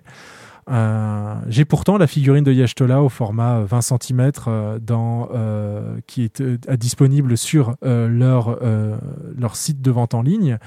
Euh, qui, elle, représente très bien le personnage et qui euh, fait très bien euh, la place dans la collection de figurines, comme là, vous pouvez voir la collection de figurines en jeu de Castel, actuellement sur l'ICAM. voilà, collectionner des figurines, ça, ça va, mais cette poupée, effectivement, j'avoue que je n'ai pas compris.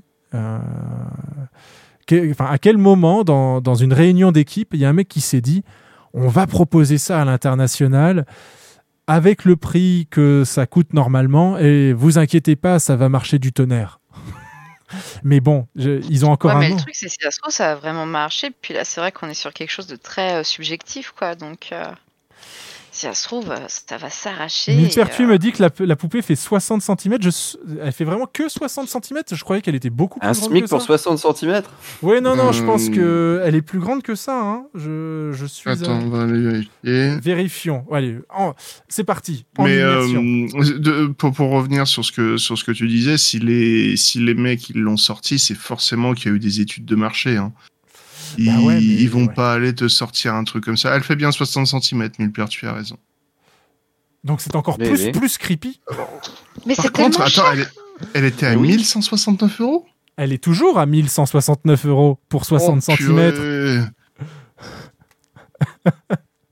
Putain, à ce prix- ou, ou pardon, euh, non, non, non d'une pipe en bois, j'aurais préféré qu'elle soit plus grande à ce, à ce prix-là. Non, non, c'est c'est complètement fou. Oh là là. Euh, À des centimètres, c'est des millimètres. Non, non, ouais, je suis encore plus, du coup, je suis encore plus étonné parce que sur le store Square Enix, que, que Square Enix, euh, euh, alors, précisons-le pour les auditeurs, c'est l'épisode de rodage. On n'est pas là pour encenser Square Enix, même si on dit du bien d'eux depuis tout à l'heure.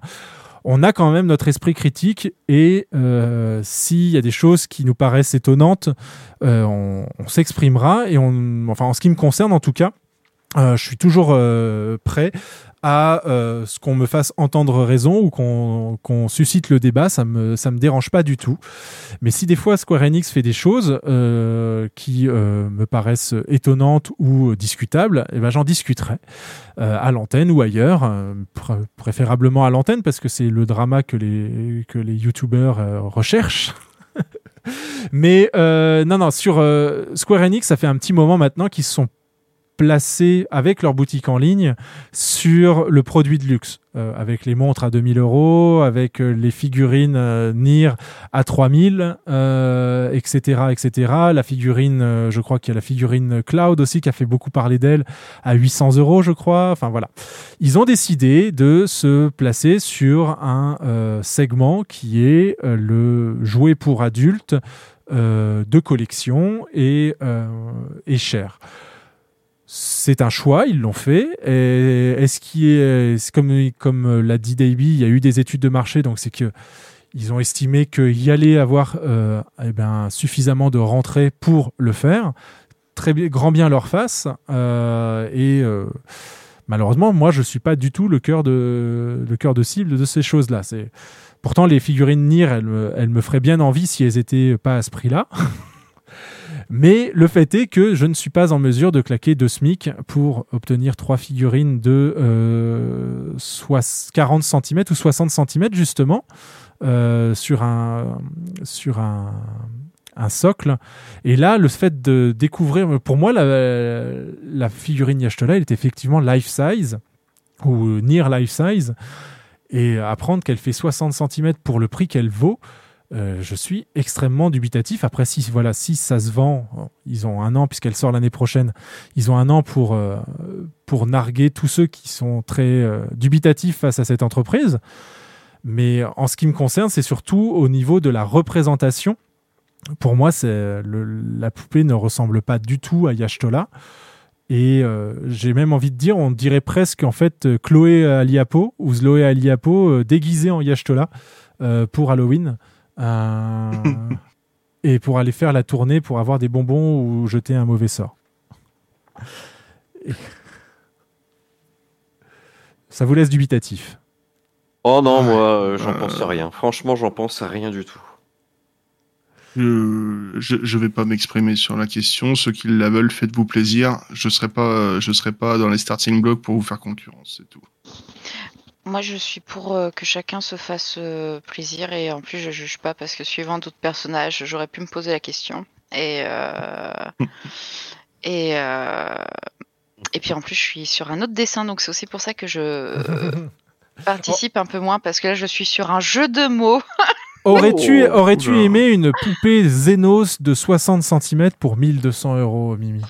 Non, non, non, euh, pas pour ce prix-là, mais euh, ensuite, Zeno, j'avoue que je suis preneuse s'ils sortent euh, une jolie figurine, mais c'est surtout Gras. J'avoue que Gras, c'est un peu euh, mon chouchou et j'ai le.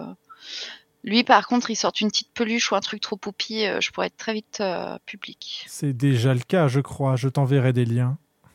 Ouais, mais j'avais. euh, pareil, ils avaient sorti une euh, jolie figurine, mais je trouvais le visage un peu moins qualitatif que ce qu'ils faisaient d'habitude. Mm. C'était un, vi- c'est un Et, visage de euh, chibi, je crois, un petit peu. euh. Bah, je sais plus parce qu'ils avaient sorti. euh, Je suis désolée avec l'heure. euh, L'aventurier de la lumière, qui est guerrier brun, qui est habillé Ah. avec euh, le dragon noir. Advert Voilà, merci. Ah oui. Euh, il l'avait sorti en figurine qui était plutôt chouette et les deux étaient un peu faites euh, pareil et euh, je trouvais vraiment que les visages étaient c'était dommage parce que le reste de la figurine était super classe mais les visages je les trouvais pas fous. Et euh, voilà. Ok. Mais achetez, euh, achetez ce qui vous fait plaisir. euh. Oui, Voilà. complètement. Oui, si c'est- si c'est Exactement. si Square Enix, euh, vous, quand vous avez vu l'annonce, vous avez fait Oh, ils ont enfin pensé à moi. Eh ben écoutez, euh, tant mieux pour vous. Tant, tant mieux. Moi, à chaque fois, c'est ce qui c'est ce qui se passe à chaque fois qu'ils sortent une nouvelle OST du jeu. En fait, j'ai un peu ou un nouvel artwork, euh, artbook, euh, ou un, un nou- ou, ou une nouvelle euh, version de l'encyclopédie. Je suis toujours là. Ah, ils ont enfin pensé à moi.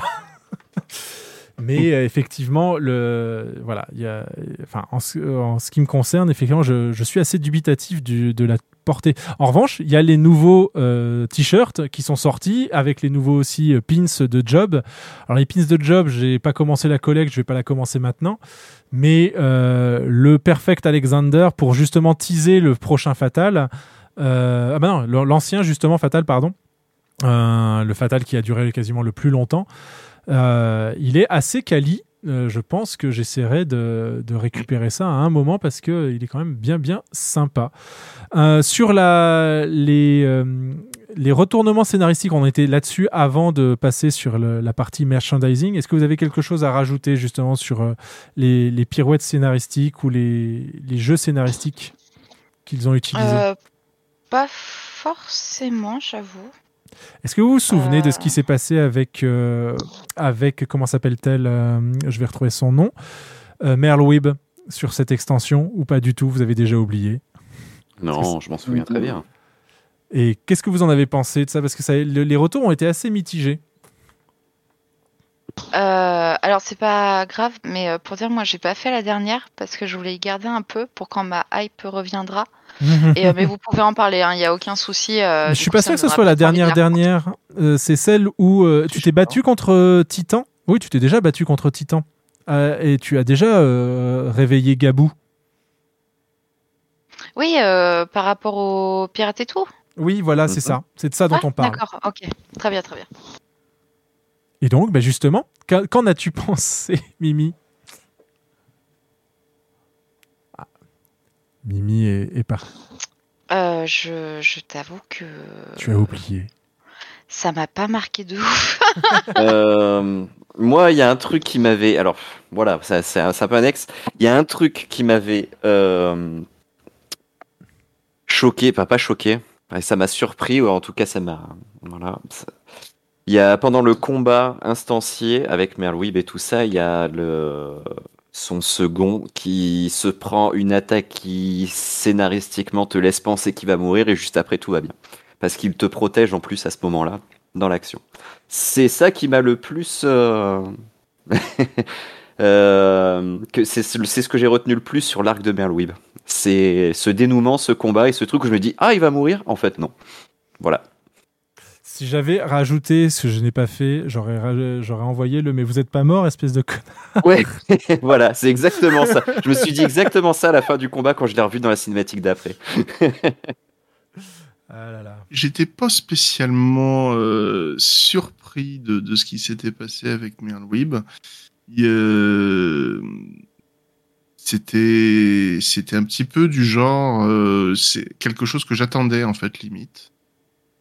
Enfin que j'attendais. Je hum, il y a un truc dans son comportement qui me laissait à penser qu'au fond euh, il pouvait se passer ce genre de choses quoi. En fait, c'est quelque chose qu'on utilise euh, depuis très longtemps. En fait, c'est pour ça. euh, les gens n'ont pas compris pourquoi on est revenu en Eorzea pour discuter de, des affaires euh, de l'IMSA, l'OMIMSA. Mais il faut savoir que ce, justement, euh, Castel en parlait tout à l'heure et Mimi également. c'est un, c'est un arc scénaristique qui existe depuis la 1.0. euh, puisque euh, donc l'IMSA, l'OMIMSA est une thalassocratie. Euh, elle est donc euh, dirigée par les seigneurs des mers et ça tourne normalement tous les 5 ans ou 7 ans, je crois. Et il se trouve que euh, Merlwib est euh, en place depuis beaucoup plus longtemps que ça. Et le vieux monsieur que l'on voit dans cet arc de la 5.4 euh, est en fait euh, un des, euh, des généraux, de, enfin des, non, comment on dit, des amiraux, voilà, des amiraux qui l'ont mis au pouvoir pour suite à la suite au décès, je crois, de du père de Merlwib. D'ailleurs, qu'elle a tué elle-même avec le, le pistolet qu'elle tend justement. Ouais. C'est ce gun-là que euh, voilà, a tué son propre père qui était subjugué. hein, donc euh, c'est pour ça aussi. hein, Enfin, donc, euh, si, mon, mon lore euh, que j'ai lu il y, a, il y a six ans est toujours aussi frais, donc je vous invite à ouvrir l'encyclopédie Eorzen pour déformer ou ré- rétablir mes propos.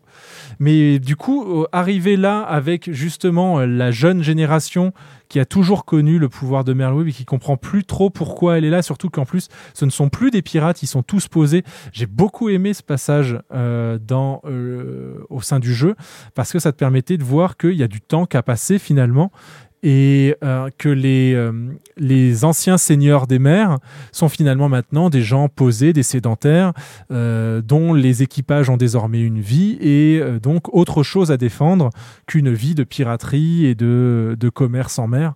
Et ça ça m'a énormément fait plaisir de voir effectivement ce, cette, ces sujets-là et cet arc en fait conclu puisque c'est clairement la conclusion d'un arc, l'arc de Merlwib, euh, sur euh, ce, euh, sur ce passage-là. Voilà, ça c'est un des éléments qui, euh, qui a eu lieu pendant Shadowbringer et euh, qui m'a particulièrement saucé de ouf, comme on le dit depuis tout à l'heure. Est-ce que vous avez vous eu un, un, un- un moment particulier au sein de, de ces patchs de Shadowbringer ou de ces... euh, Alors, ou de- Vas-y. Moi, j'en ai un petit. euh, c'est c'est euh, alors j'ai un peu du mal à m'attacher avec tous les personnages et tout ça. Enfin, je- pour moi, c'est un peu des personnages de fonction dans, dans FF. Je les vois avec beaucoup de recul. Donc quand ils ont leur séquence émotion et tout ça, ça m'atteint pas. Par contre, c'est vrai que dans Shadowbringer, il y a un truc qui m'a un petit peu titillé la la l'alarme. C'est euh, l'adieu d'Adbert Seto. C'est- Ça Ah, a été très bien réussi, oui. je trouve. Oui, je suis d'accord. Voilà, c'est tout. De toute façon, tout Hardbird euh, et son traitement, c'est grâce à Hardbird que notre perso parle enfin dans ce jeu Mm. depuis, euh, depuis six ans. Il n'avait pas parlé et grâce à Hardbird, nous parlons. Nous avons une voix. Et euh, oui, non, je suis d'accord que les, les adieux à Seto, euh, les adieux aussi de euh, comment s'appelle la capitaine de la garde cristarienne, son nom m'échappe tout de suite, celle que, que Gratia a, a élevée euh, comme sa fille. Euh, la, la... C'est Lydia, je crois, Lydia. Li- oui, Lina. c'est- Lina. Lina, Lina, Ouais. c'est ça. Celle, celle qu'on peut emmener en donjon. Mm. celle qu'on peut amener. euh. Donc oui, non, tout ça, ça m'a, ça m'a particulièrement, euh, m'a- effectivement, ça m'a particulièrement touché. Les, les scènes d'adieu étaient, euh, étaient parfaites. En plus, le, ce petit, euh, ce petit suspense très très court, mais ce petit suspense de va-t-on revoir Gras après euh, des, des adieux aussi émouvants, c'était, c'était particulièrement, particulièrement, ouais, particulièrement réussi. Ouais. C'est euh, en espérant qu'on en ait d'autres euh, dans la venue. Bah, notamment, peut-être, on va pouvoir revoir, euh, enfin, voir la maman de Alfino et de Alizé. Parce qu'on s'est dit, on a vu le papa. Mais euh, il reste encore à Quel voir leur souvenir mère. mémorable. Quel souvenir mémorable, le papa des deux, là. Hein Bah, en fait, Ouais, oh. c'est- est-ce sarcastique qui s'y critique Qu'est-ce que que t'es- que t'es- Bon, rien que pour le mot, j'ai envie de dire oui. Oui, oui, oui, clairement, ce, ce personnage, je le porte tout de suite dans mon cœur. Le moment où je l'ai vu, j'ai été sous le charme. Je bois ses paroles à cet homme-là, hein, clairement. Oui. je. Le, c'est- en- c'est- c'est c'est très prématuré comme ressenti parce qu'il a eu le droit à une présence à l'écran qui est absolument minime euh, dans le jeu, dans la présentation de l'extension. Euh, il va, ça, nous est présenté comme quelque chose de très, euh, de très euh, net et carré, quoi. Mais euh, est-ce qu'il va y avoir des événements plus tard dans l'histoire? J'espère, parce que quelque chose d'aussi d'aussi inflexible n'apporte pas la moindre complexité de mon point de vue. C'est, euh, il campe sur ses positions, c'est comme ça, et puis c'est tout, et euh, il va bien falloir que tu t'y fasses, quoi. Oui, mais justement, c'est Et- ce que je, je disais. Il y, a, il y a, à mon avis, il y a, il y a Anguille sous roche parce que ils campent sur ses sous ses positions. Ils ont construit un bunker souterrain euh, avec un ciel artificiel euh, pour se protéger de ce qui arrive. Ils, ils ont un élément que nous n'avons pas, en fait. C'est quasiment sûr. Et, euh, et je, je pense que justement, ça va être assez intéressant de découvrir ça. Et puis on le voit bien dans le trailer, de toute façon, euh, Yashtola leur tient tête avant de leur tourner les talons et de s'enfuir euh, comme une princesse vers une, vers une table.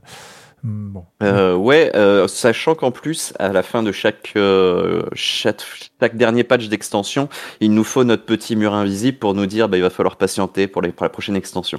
Et là, typiquement, je pense que c'est les Charlayanais qui nous ont dit on, on veut pas avoir affaire avec vous jusqu'à ce qu'ils changent d'avis, on va dire. Ouais, il y a Krail qui est parti au front pour, pour nous ouvrir les portes. C'est ce qui nous a été euh, effectivement euh, laissé entendre.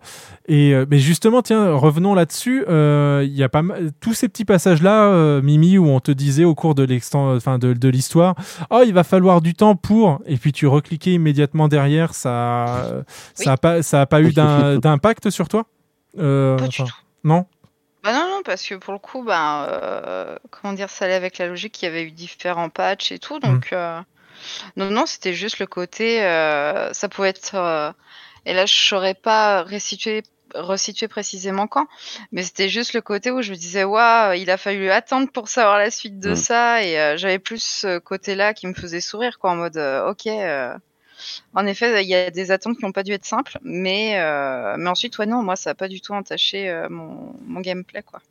Ah bah celle de euh, entre Realm Reborn et Evansward a été particulièrement hypante. Hein. Faut avouer que on finit euh, avec un Alfino qui est euh, euh, la tête euh, complètement euh, à l'envers, euh, en train de, et euh, complètement désespéré, qui a tout perdu et euh, qui a été en fait bah, rattrapé par son arrogance. Et on dit bon bah dans six mois, hein, euh, même plus que ça, je crois c'était ah dans huit Moi, mois. c'était on, on va vous ouvrir les portes de Ishgard, mais comme ça va prendre un peu de temps pour les papiers et tout ça, va falloir attendre. Ouais. Allez, à dans six mois. C'était, c'était ça, et euh, sachant que bah, on avait pendant huit mois, on a eu la, le, le- la, comment dire, la, c'est pas l'impératrice, je cherche son, son nom. Si c'est, euh, non, elle a pas le titre d'impératrice, la sultane. On avait la, La sultane, sultane. qui euh, ne faisait plus partie du tableau. Oui, et, euh, et d'ailleurs c'était assez rigolo parce que justement t'étais devenu le petit paria de Hulda et pourtant tu pouvais faire une petite coucou c'est moi au garde et qui disait bon allez ça va pour cette fois, mais la prochaine fois attention hein, quand même. Oui, J'imagine que pour les, les grands criminels aussi dans la vraie vie ça s'applique. Ah, attention, ça dénonce. un moyen de rappeler que. Bonjour, je suis Nicolas Sarkozy. Non. On doit riper là. Ah là là là là, ouais, on rip. Mais euh, hop, Euh, j'essaie de retrouver un regard sinistre foudroie la lune, illuminant le ciel à l'aube blafarde. Ça, c'est le premier euh, screenshot que j'ai pris. Mais chaque début doit mener à une fin et le rideau de la nôtre se lève. Et le. Qu'est-ce qu'a dit le, le ménestrel errant? Attends, faut que je te retrouve ça. C'était dans. J'essayais de retrouver effectivement les, les, euh, les éléments qu'on a eus donc du euh, du ménestrel. Ah, mais mine de rien, on a été assez médisants. Il s'est passé trois mois entre la fin de, de Realm Reborn et le début d'Evansword. Ouais. C'est vrai que le patch a été divisé en deux, ouais, je l'oublie assez souvent. Bah, le, la fin de l'histoire, c'était le. Ressenti le 6, 31 hein, clairement. 31 mars, 31 mars 2015 et Evansward début 19, euh, 19 Non, il a, juin été, 2015. il a été découpé en trois le dernier patch. euh. Non, en deux? Il y Le- avait, euh, il y avait 2.5 part 1 et 2.5 part 2. Euh, parce qu'il y avait le, le combat, euh, l'avancée de la foi. Mhm. Il, a, il était séparé aussi, il me semble que c'était. oh, après, c'est juste détail, mais il me semble que c'était en trois patchs. Ouais. Non, non, pour moi, c'est deux. C'est quasiment sûr. Euh, je. je Euh, bah, le- là, là, ce que je parle, c'était 2.55, donc c'était la deuxième partie. ouais. Ouais. Alors, qu'est-ce qui nous dit le. Je, je m'absente deux secondes, je vais me chercher Oui. un truc à boire. Il n'y a pas de souci. Pendant qu'on va discuter, euh, eh bien, euh, de quoi peut-on discuter maintenant? On arrive un petit peu euh, à la fin. Wink wink, nous dit Kotias, à tous ceux qui lisent Le temps des tempêtes pour. Kotias voulait pas passer en vocal d'ailleurs par rapport non, à... c'était un taunt de, de, de Castel. Mais euh, oui, oui. euh, Enfin, après, elle peut, hein, si, elle, si elle le souhaite, effectivement, elle peut nous rejoindre. Euh, et vous-même, vous pouvez nous rejoindre et interagir euh, au- au-delà du chat. Point d'exclamation Discord pour euh, donc retrouver comment nous rejoindre sur Discord. Vous précisez le sujet que vous voulez aborder, vous précisez votre nom, votre serveur, et ensuite on vous fait venir à l'antenne tout simplement. Je vous laisse un petit message à caractère puisqu'on on en a fait un et euh, on en a fait un avec euh, Monsieur Nicolas S. Quelqu'un d'autre a un message à faire passer. Mon but est de ne pas me réveiller à 40 ans pour m'apercevoir avec amertume que j'ai gâché ma vie dans un boulot que je déteste parce que j'ai été forcée de choisir une carrière quand j'étais jeune et innocente. Voilà. C'est C'était- Mademoiselle Morgendorfer, ça. Et tout à fait. Non, c'était Alizé. Ah.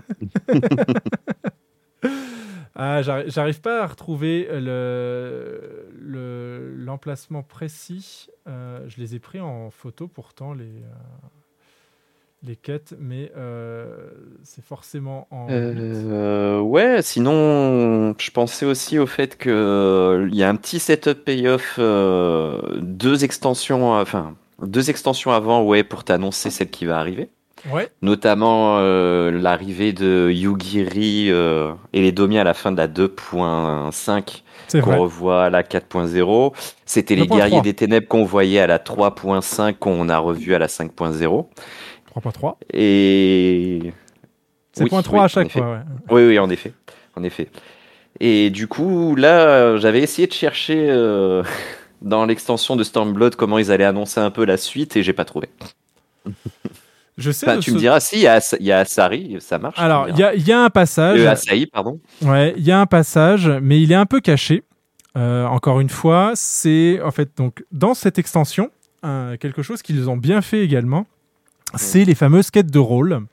Donc DPS, DPS distant, euh, DPS magique et euh, tank et heal. Et quand vous les faites, quand vous les faites toutes, vous avez une quête qui se débloque et euh, qui permet donc d'obtenir un petit peu d'in- d'informations supplémentaires sur euh, eh bien, le- la compagnie d'Arberd et euh, ce qui a pu se passer. Je ne sais pas si vous les avez fait, ces quêtes-là. Oui, je les ai faites, moi.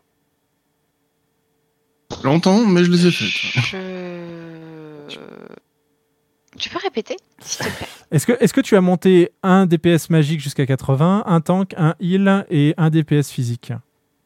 Non. Donc tu n'as pas pu faire ces quêtes-là. Très bien. C'est pour ça que ça me parlait pas. les- ces, quêtes-là, en fait, te permettent de débloquer le fait que la, la, la barmaid, qui est à Novrand, qui est à Crystarium, est en fait la cinquième, le cinquième compagnon de, de l'épopée d'Arberd et qu'elle vient du euh, 13e reflet. Euh, 13e reflet dont euh, vient également notre ami, pourquoi son nom m'échappe subitement comme ça euh, le monsieur de le monsieur avec son masque qui euh, attend désespérément maintenant au refuge des roches. Euh, Là, euh, you, la, you are, truc comme ça. c'est vrai que son nom me euh, je suis sûr que le chat va le, va le retrouver tout de Oui, suite. Et voilà, il y a ce, y a ce, y a- ce monsieur avec qui euh, on se bat contre la, la Sainte Trinité. Euh, les, les trois, les trois dieux de, enfin les, les trois primordiaux euh, annexes de Heavensward. Et, euh, et en fait, ils sont- on se rend compte que, euh, eh bien, donc le, le, le fameux, euh, le fameux, euh, comment on appelle ça, le, le E10S, en fait, le boss de E10S, dont le nom m'échappe, le roi des ténèbres, je crois, c'est en fait cette personne-là. C'est cette personne, Ouais. c'est cette barmaid qui est en fait le, la- qui, a, qui a tenté d'apporter euh, le, eh bien, le, le chaos sur la source, enfin sur le premier reflet, en échange euh, du fait que les Asiens euh, feraient quelque chose pour son monde, ce qu'ils ne pouvaient pas faire, puisque le, la disparition du euh, 13e reflet au sein du, du vide, du néant, euh, est en fait une erreur de leur part. D'ailleurs, c'était c'est expliqué dans le dans, dans le lore. Unukalei nous dit Koza. Voilà, Unukalai, merci. Unukalai. Et donc, quand on fait ces quêtes-là, on tombe sur cette Élésène qui donc est très très vieille et qui nous explique qu'elle vient du 13e reflet. Et à la fin de la 5.3, 5.4, on a l'opportunité de euh, faire rencontrer Unukalai et cette personne. Oui. Et s'entreprend un- une reconquête, enfin une reconquête, une tentative d'ouverture de portail vers le 13e reflet, puisque comme on a réussi à rapporter une sorte d'équilibre précaire, mais une sorte d'équilibre quand même, dans le premier reflet qui est baigné de lumière, euh, Unukalai et euh, donc euh, ce roi des ténèbres estiment qu'il pourrait peut-être essayer de faire la même chose euh, sur le 13e reflet. Et ils y vont. Ils ouvrent le portail et ils s'en vont là-bas. Et on n'en entend plus parler. Sylva, merci, effectivement. Voilà. Euh, donc, euh, Si- Sylva et euh, Unukalai sont en train d'entreprendre une sorte de d'aventure, de quête au sein du 13e reflet, euh, complètement consumé par le néant, Diabolos et, ses sbires. et, on, et Nuage des Ténèbres, bien évidemment. Et bah, peut-être que ce sera un axe possible d'extension prochain, euh, dans une ou deux. Après avoir, euh, avoir écumé celle-ci, on verra bien où elle nous envoie. Mais effectivement, ce qui est, ce qui est étonnant, c'est qu'ils se, se permettent donc 5 patchs pour setup un, nouvel, euh, un, nou- un nouveau. Un, un nouveau, euh, eh bien, un nouveau cadre, tout simplement. On pourrait parler aussi des, euh, euh, et c'est là où Mimi, euh, nous allons la perdre. On pourrait parler des, des, des jobs, puisque les nouveaux jobs ont été présentés. En effet, vous allez me perdre. Mais justement, ça peut être intéressant de commencer par toi, Mimi, puisque donc tu joues, tu joues, euh, tu joues guerrier, tu aimes jouer barde et euh, danseuse, Danseuse. également. Ouais. Euh, tu joues à, réga- à- à- à relativement haut niveau, il faut quand même euh, le, le préciser. Euh, Enfin, tout le monde ne va pas jusqu'à 11S euh, sur ce jeu, même en casu. Et euh, du coup, est-ce que la, la façon de d'effectuer ta rotation, la façon dont ton job peut évoluer, est quelque chose qui te hype ou que tu subis ou que tu vis comme un non-événement? Comment comment tu le ressens ça? Euh, non, bah, je suis toujours curieuse de voir s'il y a, euh, bien entendu, des, euh, des évolutions. Ça, c'est toujours cool. Ensuite, il y a peut-être moins ce côté, encore une fois, vu que je suis une jeune joueuse par rapport à tous les autres joueurs avec qui je peux jouer. Je sens quand même qu'il y a des différences sur le côté attente ou déception. Mais euh, puis ensuite, je suis comment dire Moi, il y a aussi ce côté où euh, alors je me débrouille, euh, mais je me considère pas comme une bonne joueuse, notamment par rapport à tout ce qui est notion de DPS et tout, euh, etc. Et c'est vrai qu'au final, j'ai l'impression que euh, par rapport à des joueurs plus avancés, où il y a plus ce côté quel euh, combo je peux faire, sur quoi ça va m'avantager par rapport à comment c'était avant, etc. Moi, j'ai encore le côté de, j'ai l'impression de pas avoir fini d'apprendre à vraiment maîtriser ma classe. Mhm. Et du coup, c'est pas vraiment les mêmes euh, répercussions. Moi, c'est plus le côté où je me dis bon bah s'il y a des nouvelles choses, je vais m'adapter, je vais essayer de comprendre et euh, de continuer à m'améliorer. Mais j'ai moins ce côté euh, oh là là, euh, de changer ça. euh, du coup, euh, ça va changer ça dans mes habitudes que je maîtrisais super bien et qui faisait que je faisais des combos de fou et que je loupais rien. Et enfin, je vu que pour ouais, enfin, je considère être encore en apprentissage. Euh, c'est vrai qu'il y a, il y a moins ce côté euh, réelle répercussion, euh, ou dans ce côté, euh, ah bah comment je vais faire si je perds du DPS. euh, moi, c'est plus bon, comment je fais pour augmenter un peu? Du coup, quand on te dit que le- les effets d'augmentation de dégâts seront déclenchés aussi par ton cycle AOE, tu dis cool, mais tu vois pas vraiment comment l'intégrer à ta façon de jouer. Tu vas juste adapter parce que maintenant ça le fera, quoi. C'est un peu ce que tu as. Euh, bah, je vais regarder un peu où je demanderai Ouais. conseil, mais euh, mais ensuite, euh, c'est vrai que je suis comment dire, même par rapport au DPS, c'est vrai que c'est quelque chose qui pouvait des fois me gêner quand je jouais. Ouais. C'est que de jouer avec des personnes qui, euh, pour le coup, maîtrisent totalement leur classe et euh, où euh, bah, les évolutions vont se reposer sur euh, quelques euh, à de l'homo- à de l'augmentation de DPS, quoi, clairement. Ouais. Euh, c'est vrai que ça, c'était un peu euh, agaçant des fois, c'est que euh, par moment, suivant les joueurs, il y avait un peu cette sensation de on peut même pas faire un donjon tranquille sans qu'il y ait ce côté ah j'ai fait mieux que toi et machin et et à force autant des fois je trouvais ça cool parce que ça permettait de bah, de se rendre compte un peu en fait des chiffres et ça peut toujours être intéressant mais au final je trouvais que ça gâchait un peu euh, que ça pouvait en devenir toxique en fait quand ça revenait tout le temps sur le tapis mais pour rien quoi. Euh, c'était un peu euh, un peu dommage et euh, des fois il y avait un peu ce côté où j'avais l'impression que les les joueurs pouvaient oublier que j'étais jeune joueuse entre guillemets même si je sais qu'en un an et demi tu dis bon euh, quand même ça se trouve c'est c'est déjà beaucoup pour maîtriser euh, parfaitement sa classe, etc. Mais euh, c'est vrai que ça, c'était le genre de choses qui pouvait un peu me gâcher mes parties des fois. Même Donc- si ça restait plaisant. euh, C'est intéressant ce que tu racontes là parce que de en fait alors ça, ça lie quelque part et c'est pas si étonnant ça lie la les changements de job et la façon de jouer un job à la toxicité que peuvent avoir les joueurs sur ce jeu.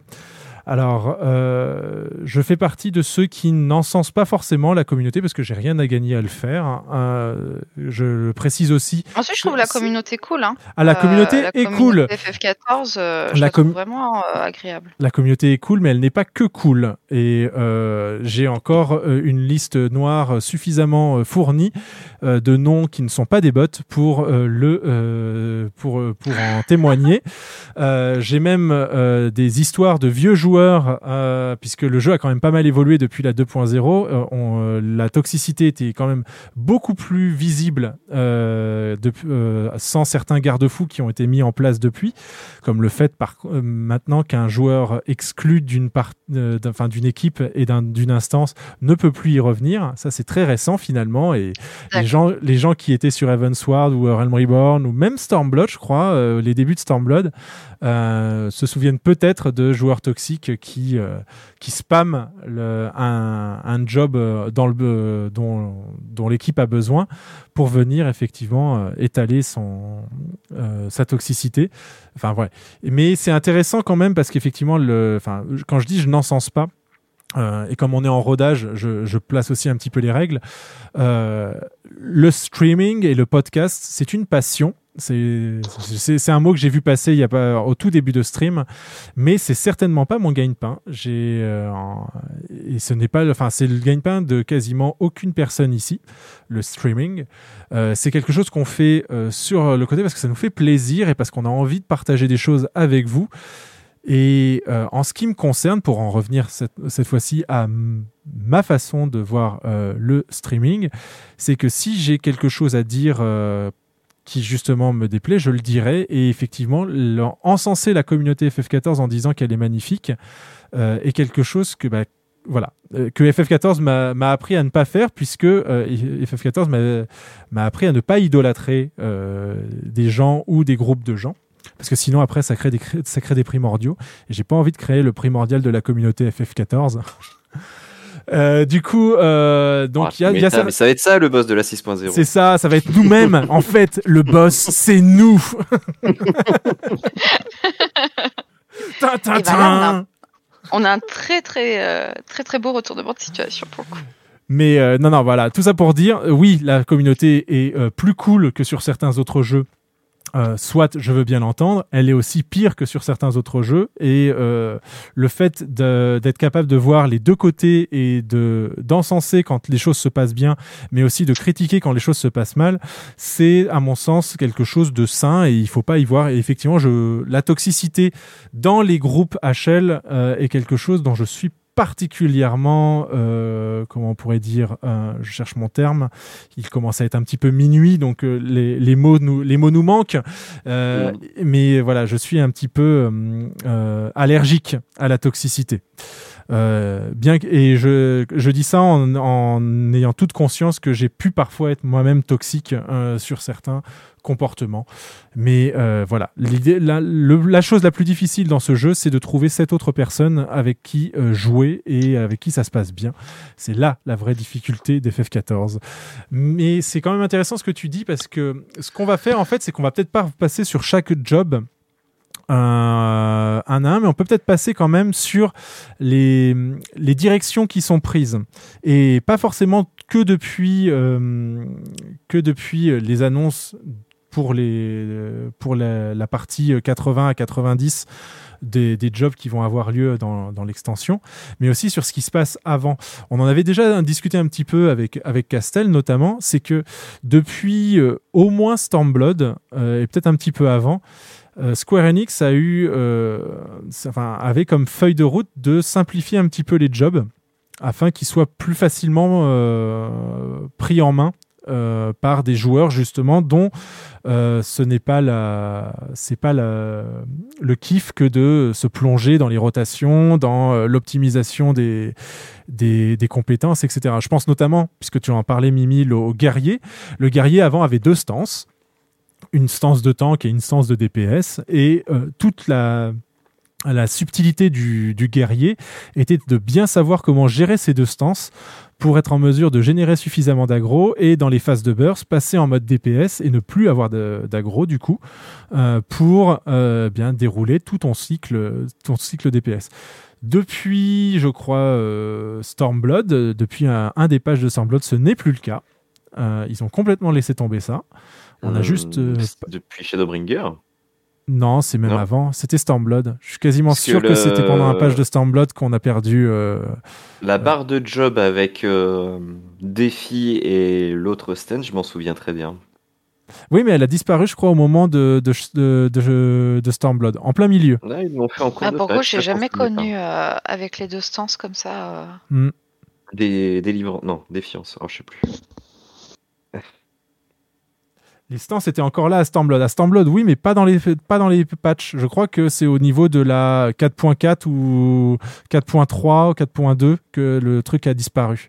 Parce que je me souviens très bien de, d'un, d'un, d'un YouTuber euh, américain qui, euh, qui a pas mal ranté sur ce, sur, euh, sur ce truc. Parce que justement, ils avaient tué son job. Euh, et, euh, Ah, ça n'a pas fait que des heureux. hein. ça n'a pas fait que des heureux, mais comme le moine finalement, le moine euh, au tout départ euh, avait ce feeling. En fait, le moine est la classe la plus rapide du jeu. Pour pour les, les débutants qui nous écoutent, si jamais euh, vous en êtes encore là après deux heures à nous écouter euh, paragouiner sur le jeu, euh, le moine est le job dans le- avec lequel vous pouvez enchaîner le plus de, de techniques à la seconde euh, par rapport aux autres jobs qui ont euh, certes des off GCD mais qui euh, voilà qui ont un, gameplay qui est un tout petit peu plus lent. Et le fait de maintenir les, la capacité à enchaîner les coups très très vite, c'était l'essence même de la classe du moine. Avec même l'idée, en fait, en tout cas à Realm Reborn, l'idée du moine c'était il fait des petits coups, mais il en fait plein. Et donc, du coup, plein de petits coups, ça fait beaucoup de DPS. Face au Dragoon, qui lui était un, DPS physique un petit peu plus lent, mais qui euh, euh, tapait quand même assez fort, quoi. Et ensuite, il y a eu le ninja qui était, euh, bah, je saute partout et j'applique des poisons, etc. Enfin voilà, chaque job avait avait une mécanique qui essayait de se coller un petit peu à l'esprit du euh, du euh, bah, du job qui était incarné. Et le moine notamment a pas mal de positionnels parce que quand on fait des combats d'arts martiaux à main nue, il faut la posture et la- l'angle est, est quelque chose d'important. Donc c'était intéressant de savoir que bah, on fait plus mal euh, si on est euh, de côté, on fait plus mal si on est de derrière, et il faut trouver le bon cycle pour réussir à tout enchaîner très très bien. On avait vraiment l'impression d'avoir euh, un art martial avec le moine qui se, qui se développait. Ils ont supprimé ça en plein milieu de Shadowbringer. C'est pour ça que je suis assez confiant de dire que le War s'est aussi fait modifier en Stormblood en plein milieu parce qu'ils ont fait la même chose aux moines sur Shadowbringer. Donc c'est quelque chose dont ils sont assez, assez habitués euh, chez Square Enix de faire des, euh, adaptations en cours de- d'extension. Et depuis euh, bah, maintenant deux patchs, le moine n'a quasiment plus de positionnel. Alors certes, en tant que vieux joueur de moine, je trouve le, le gameplay maintenant particulièrement ennuyant. Mais, euh, enfin, oui, je m'ennuie à, le jouer. Enfin, il y a, une petite saveur qui est perdue. Mais à côté de ça, je comprends pourquoi ils l'ont fait, puisque quand on regardait les stats, le moine était le DPS physique euh, le moins joué, parce que le plus difficile à prendre en main. Et je comprends qu'ils veulent avoir un certain niveau de de bah, d'aisance à maîtriser une classe, même quand on n'est pas euh, un, caïd sur ce jeu, pour justement euh, bah, faire de la, provoquer la diversité, en fait, que les gens puissent essayer un petit peu tout et ne soient pas rebutés face à une classe. Et avec ce qui est proposé dans, dans Endwalker, j'ai l'impression qu'il rajoute maintenant un petit peu de complexité. Et euh, pour en revenir sur le propos initial. Et c'est assez étonnant du coup de se dire que euh, y a eu des simplifications successives de jobs. Euh, J'ai pris le moine en exemple, mais euh, il y en a plein d'autres. Euh, je pense à l'invoque notamment aussi. On a parlé du, du guerrier. Il y a aussi le chevalier noir qui, était plus difficile à prendre en main que ce qu'il est aujourd'hui avant. Le paladin lui-même. hein. Le paladin a toujours été une classe assez, euh, assez simple dans sa prise en main, mais qui quand même euh, a, été moins simple que ce qu'elle est aujourd'hui. Et, euh, là, avec ce qu'ils nous ont montré, on a l'impression qu'ils vont rajouter de la complexité. Et ça, je trouve ça assez étonnant. Je sais pas quel est votre avis là-dessus, euh, chers camarades. Hum, De, de mon point de vue, je dirais que la complexité est rajoutée sans rajouter des compétences. C'est-à-dire que, tel que je le vois, Final Fantasy XIV traîne encore son, son héritage des, des versions console. Si vous jouez sur console, grand bien vous en fasse. Hein, euh, vous jouez comme vous voulez, je, ça, ça ne me regarde pas. Euh, mais tout comme on n'a pas eu le droit à des améliorations graphiques euh, suite au fait que la version PS3 était toujours euh, soutenue, euh, et qu'on a le droit à des améliorations puisque maintenant il y a la version PS5 qui arrive. Concernant le système de combat, euh, je pense qu'ils savaient pertinemment que s'ils rajoutaient trop de choses, euh, ça risquait d'être compliqué pour les nouveaux joueurs qui, débarquaient, euh, que ce soit au clavier souris, mais je pense plus aux joueurs manette. Et beaucoup de la complexification et de, l'optimisation que, j'ai vu, que j'ai compris de, la part du trailer des jobs, c'est que ça se fait sans se rajouter des compétences supplémentaires à lancer à, dans, nos bars, quoi. Que ça, que c'est rajouté sur des mécaniques déjà existantes. Ouais, mais du coup, ça, enfin, pour reprendre l'exemple du moine, enfin, c'est le moine qui a été le plus euh, montré aussi. euh, donc, euh, enfin, en tout cas, euh, ils ont tous été montrés suffisamment longtemps, mais ils ont, ils ont passé un petit peu de temps sur, euh, sur le moine. Euh, maintenant, le fait de bien ordonnancer tes skills va permettre euh, de remplir euh, ta jauge de certains symboles, un peu comme le faisait en fait l'astro finalement. hein. Et euh, en fonction des symboles que tu auras, tu pourras lancer une super attaque ou pas, ou un certain type d'attaque. Et ça, pour moi, ça crée un gap entre les gens qui vont du coup maîtriser le job à la perfection. Parce qu'en plus, c'est ce qu'ils ont mis en avant en disant si vous jouez bien, vous aurez une récompense. Sauf que c'était déjà le cas avant et qui euh, pas mal de la communauté leur a fait remarquer que euh, y avait de la discrimination euh, à ce à ce niveau-là, c'est que ça créait vraiment une une dichotomie entre les joueurs euh, bah, qui essayaient, mais euh, comme le disait Mimi, qui euh, bah, essayent, sont là pour prendre un petit peu de bon temps, euh, etc., se divertir parce que ça reste un jeu et ceux dont ne pas finir le, le donjon en moins de 12 minutes est un, quelque chose d'impensable qui va leur faire rater leur vie. Euh, donc, euh, ils ont pas tiré les jobs vers le bas, mais disons qu'ils ont la courbe de progression sur les jobs a été euh, beaucoup améliorée euh, depuis, euh, depuis, le, bah, depuis le jeu original, depuis Realm Reborn. Et là, les annonces qui ont été faites, c'est vraiment bon, bah maintenant get good. et si vous l'êtes, vous aurez une récompense. Je sais pas comment ça va être accepté par la communauté. Est-ce que c'est justement, on en parlait tout à l'heure, le fait que c'est, euh, il y a pas mal de la communauté WoW qui nous est rejoint maintenant sur ce jeu, euh, qui euh, qui a amené à, à faire ce choix-là.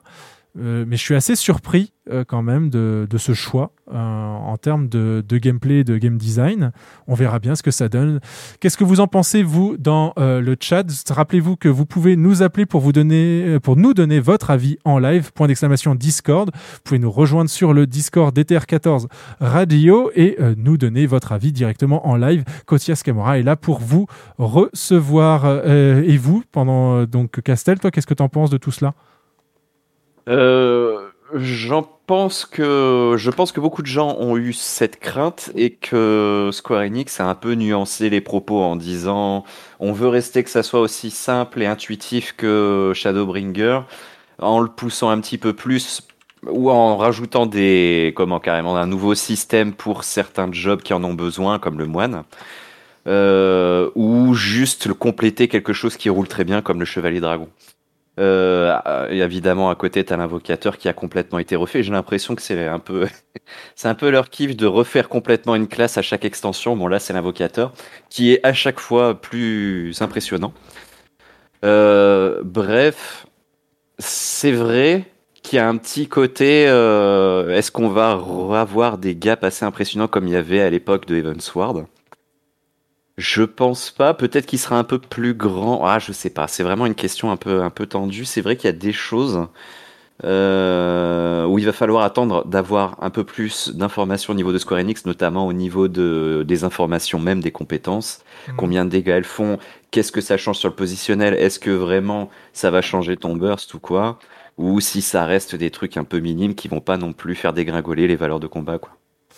J'en profite pour euh, euh, préciser que un, un nouvel artwork de Mimi est arrivé, effectivement, avec un jeu de mots de qualité. Le voici, regardez, le Golden Grams. Magnifique.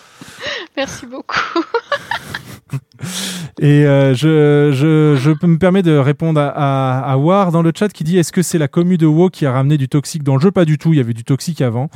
Euh, au peut-être qu'au tout début, justement, moi, les, les joueurs toxiques que j'ai eu sur euh, Final Fantasy XIV A Realm Reborn, ils venaient peut-être de WoW parce qu'à l'époque, justement, on pouvait, enfin, c'était l'époque où le jeu était tout neuf, donc du coup, il, il devait se créer une communauté. Il y avait bien la communauté de la 1.0, euh, mais euh, il y a quand même eu d'autres joueurs et effectivement, a, WoW a eu plusieurs passages à vide ces dernières années qui ont permis de ramener des joueurs. Là, il y a eu euh, une opération particulière. et merci, on n'était pas en live tout à l'heure pour saluer tous les, euh, les follow que l'on a eu. Mais merci là, Galan, pour euh, ton follow. Euh, merci beaucoup de soutenir Ether 14 Radio. Donc oui, non, je ne pense pas que ce soit les joueurs de WoW qui ramènent de la toxicité. Je pense que il y a, enfin, de toute manière, il y a de la toxicité partout parce que la communauté de, joueurs, qu'elle soit de FF14, de WoW ou des autres, elle est composée de gens et les gens, euh, voilà, euh, sont composés d'eux-mêmes. Et donc il y a des joueurs qui vont être adorables et avec qui on va euh, euh, passer de très belles aventures, de très belles instances. Et il va y avoir effectivement des joueurs toxiques qui vont marquer tout le monde, qui vont pourrir la vie de tout le monde et qui euh, vont donc euh, desservir un petit peu la communauté du jeu. Et plus il y a de joueurs, et ben plus on a une proportion à obtenir des joueurs euh, de, euh, de ce type. Euh, je souhaiterais bien que la, liste noire de FF14 fonctionne un petit peu mieux que ce qu'elle fonctionne actuellement, puisque aujourd'hui elle ne sert que à empêcher finalement euh, les joueurs qui en font partie de votre liste noire de rejoindre des, euh, party finders que vous ouvrez sur euh, le jeu, mais vous pouvez très bien vous retrouver avec des joueurs de votre liste noire dans des instances à plusieurs. Euh, parce que c'est ainsi fait. Donc la communauté est suffisamment grande sur ce jeu pour que euh, ça, ça arrive peu, mais euh, voilà, il faut effectivement remplir les files d'attente et ils peuvent pas se le permettre. J'aimerais bien qu'ils trouvent quand même un- un- une, une manière de faire, comme par exemple tout simplement un, bon, enfin j'en parle souvent, mais un, un bon quality of life, un bon changement, ce serait de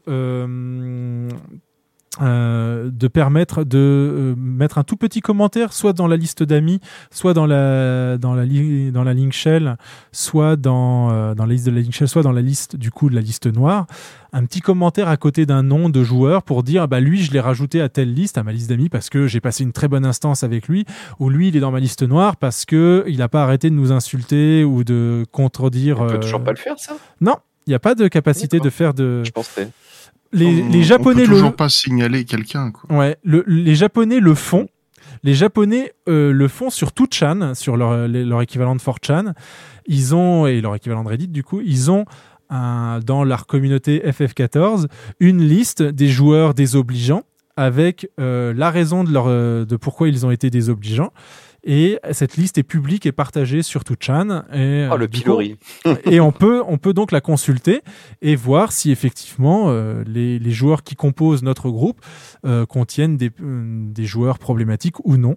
C'est c'est géré à la japonaise, hein, donc justement il n'y a pas spécialement trop d'abus, mais c'est quelque chose qui existe et c'est quelque chose qui n'est pas mis à- en place dans, le jeu sur euh, voilà sur donc sur les changements de job effectivement j'ai hâte de les essayer bon le le, moine perd ses, quasiment tous ses positionnels puisque euh, là, c'est clairement dit, il les enlève. Euh, les autres, effectivement, se font pas mal euh, euh, buffer dans la continuité de ce qu'il y avait déjà. C'est-à-dire qu'ils rajoutent, en fait, dans les rotations, là où il y avait un, passage à vide, visiblement, j'ai l'impression qu'ils rajoutent des actions qui vont permettre de toujours avoir quelque chose à faire. C'est un peu ce qu'ils avaient fait aussi de- précédemment sur, euh, sur, euh, sur les, les jobs au fur et à mesure. On n'a pas parlé euh, de l'ajout du sage et du euh, faucheur. En Qui effet. vont, qui vont a- apporter, à mon avis, aussi euh, leur lot de, bah, de, de nouveautés. Il y a pas mal de gens qui vont. euh, là, je pense que le, il n'y aura pas de, de pénurie de, de healers sur, euh, sur Endwalker. Peut-être un petit peu plus de, de tank, mais. euh, Donc, si vous voulez faire les donjons rapidement, jouer tank sur Endwalker, vous allez voir, ça va aller vite. Mais Euh, S'il y a euh, un truc qu'ils savent bien faire, c'est quand même c'est donner envie à chaque fois qu'ils créent, euh, qu'ils créent une nouvelle euh, classe. À chaque fois, c'est réussi. Le gameplay a l'air très intéressant, très saisissant. Mm. Et là, bah, c'est encore une, fois assez encourageant sur le sage et le faucheur. Je, avez-vous quelque chose à rajouter sur, euh, ces, euh, sur ces jobs, les changements de job, des, des attentes particulières? Euh, J'avoue que les deux me tentent euh, plutôt bien. Euh, c'est quelque chose, je pense, avec la prochaine extension qui va me redonner goût au jeu, justement. Tu vas switcher de job dès, la, dès le début de l'extension? Non, peut-être pas dès le début, mais je pense que c'est quelque chose que je vais apprécier, que je vais apprécier et que je vais essayer. Je pense. Ça fait partie des choses qui vont me redonner l'envie de passer plusieurs heures. tout ça, tout ça, je pense. Pour terminer, parce que on arrive bientôt à la fin euh, de. euh, Ah, je vois que Prince, euh, Prince de Louisois veut intervenir. Je vais le faire venir en ligne. J'avais pas vu. Attention, c'est parti. Prince, euh, hop, je, euh, tu es donc à l'antenne. Bonsoir, Prince. Bonsoir, Prince. Coucou Prince, nous t'entendons. Parmi nous. Prince, timide. Prince, es-tu là? on l'a fait patienter un petit peu trop longtemps. Ouais. il il s'est endormi. Ah non, je suis là, je suis en push tout le Yeah. temps. Coucou, Prince Bonsoir. Bonsoir, Prince. Que- sur quoi veux-tu réagir? Tu es toujours en push tout le temps, Ah. Prince. Oui. Nous t'écoutons. Que- Qu'est-ce qu'est-ce qui t'amène? De quoi veux-tu parler? Attends, je coupe le live parce que je suis en écho, ça me perturbe. voilà. Alors, j'étais pas d'accord avec vous par rapport à la communauté. euh, ça, fait plusieurs mois que je joue dans un jeu où qui est réputé pour avoir une communauté euh, assez difficile. Et euh, sur FF, bon, il y a quelques, ça arrive de temps en temps, quelques events où on tombe sur des gens pas très sympathiques, mais la plupart du temps, bon, on s'amuse quand même bien. Hmm. Euh, par rapport au euh, changement des classes, à la difficulté, la facilité, la simplification des classes, donc ça, ça a toujours été dit et c'est en accord avec ce que disait Betra, c'est que étant donné qu'il y a des joueurs manettes, ils vont toujours supprimer des actions pour pouvoir en rajouter des nouvelles. Ouais. Ça, c'est, euh, il me semble que c'est euh, un- au maximum euh, 25 actions qu'ils avaient dit, pas plus. Donc on en supprime pour en remettre. J'avais oublié, c'était Et terrible. ouais. En queuse, donc en queuse ou parce que il y a des euh, joueurs manettes. Et euh, la refonte des classes, ça arrive souvent et moi ça me fait un peu peur à chaque fois parce que euh, on se rappelle tous de euh, comment ils ont bousillé le bard euh, sur une extension qui donc euh, pour être plus RP avait été tant de cast pour lancer ses flèches. Ah, c'était l'époque Evansword, c'était terrible. Oui, c'était horrible. Donc ça me fait toujours un peu peur. Euh, je vois qu'il y a certaines classes qui n'ont pas du tout bougé. Euh, les heals, euh, ils ont pas bougé. T'as certains tanks qui vont pas trop bouger non plus. Par contre, l'invoque qui vont complètement modifier. euh, les nouvelles classes qui ont l'air assez intéressantes. L'invoque, c'était presque attendu parce que enfin, Yoshida s'en est jamais caché. Il aime pas les classes à pète. Donc on voit bien ce qu'arrive au, à l'érudit aussi également, euh, ce qui lui est déjà arrivé hein, avec euh, l'annulation totale de l'intérêt d'avoir deux fées, puisque maintenant c'est juste euh, cosmétique. Là, l'invocateur, moi je le vois comme ça en fait, son rework, c'est vraiment en mode, bah, le pet n'est plus un élément, ce qui va être intéressant, c'est vraiment de faire des invocations avec la rotation. Donc je, le, vois comme ça. Ouais, ça, ça a l'air très intéressant. Je, suis d'accord, je suis d'accord. Donc on verra bien, mais c'est vrai que euh, y a quand même pas mal de choses qui m'ont l'air assez techniques. Donc euh, j'espère que ça fera pas peur aux nouveaux joueurs ou euh, que le gap entre un joueur avec du skill et le gars euh, un joueur qui euh, est juste en casu sera pas suffisamment grand pour faire euh, pour justement raviver euh, les heures sombres des Orzea où on, bah, on se faisait taper dessus dans un pauvre donjon parce que comme on était mauvais dans notre rotation et ben on, mettait 5 minutes de plus que le temps réglementaire. Et ça moi ça m'a toujours fait peur. Enfin j'en garde des traumas personnellement. Je peux même vous citer des noms euh, tellement bah, c'était Ça balance. non, non, mais c'est pas que ça balance, c'est que ça fait 6 ans. Je, en plus, pour tout vous dire, ça fait 6 ans. J'ai encore les noms en tête. Je suis capable de les rajouter dans ma liste noire. Et sur le Lodestone, je vois que ces joueurs ne sont plus actifs depuis la moitié de Stormblood, par exemple. Donc, c'est des gens qui ont quitté le jeu.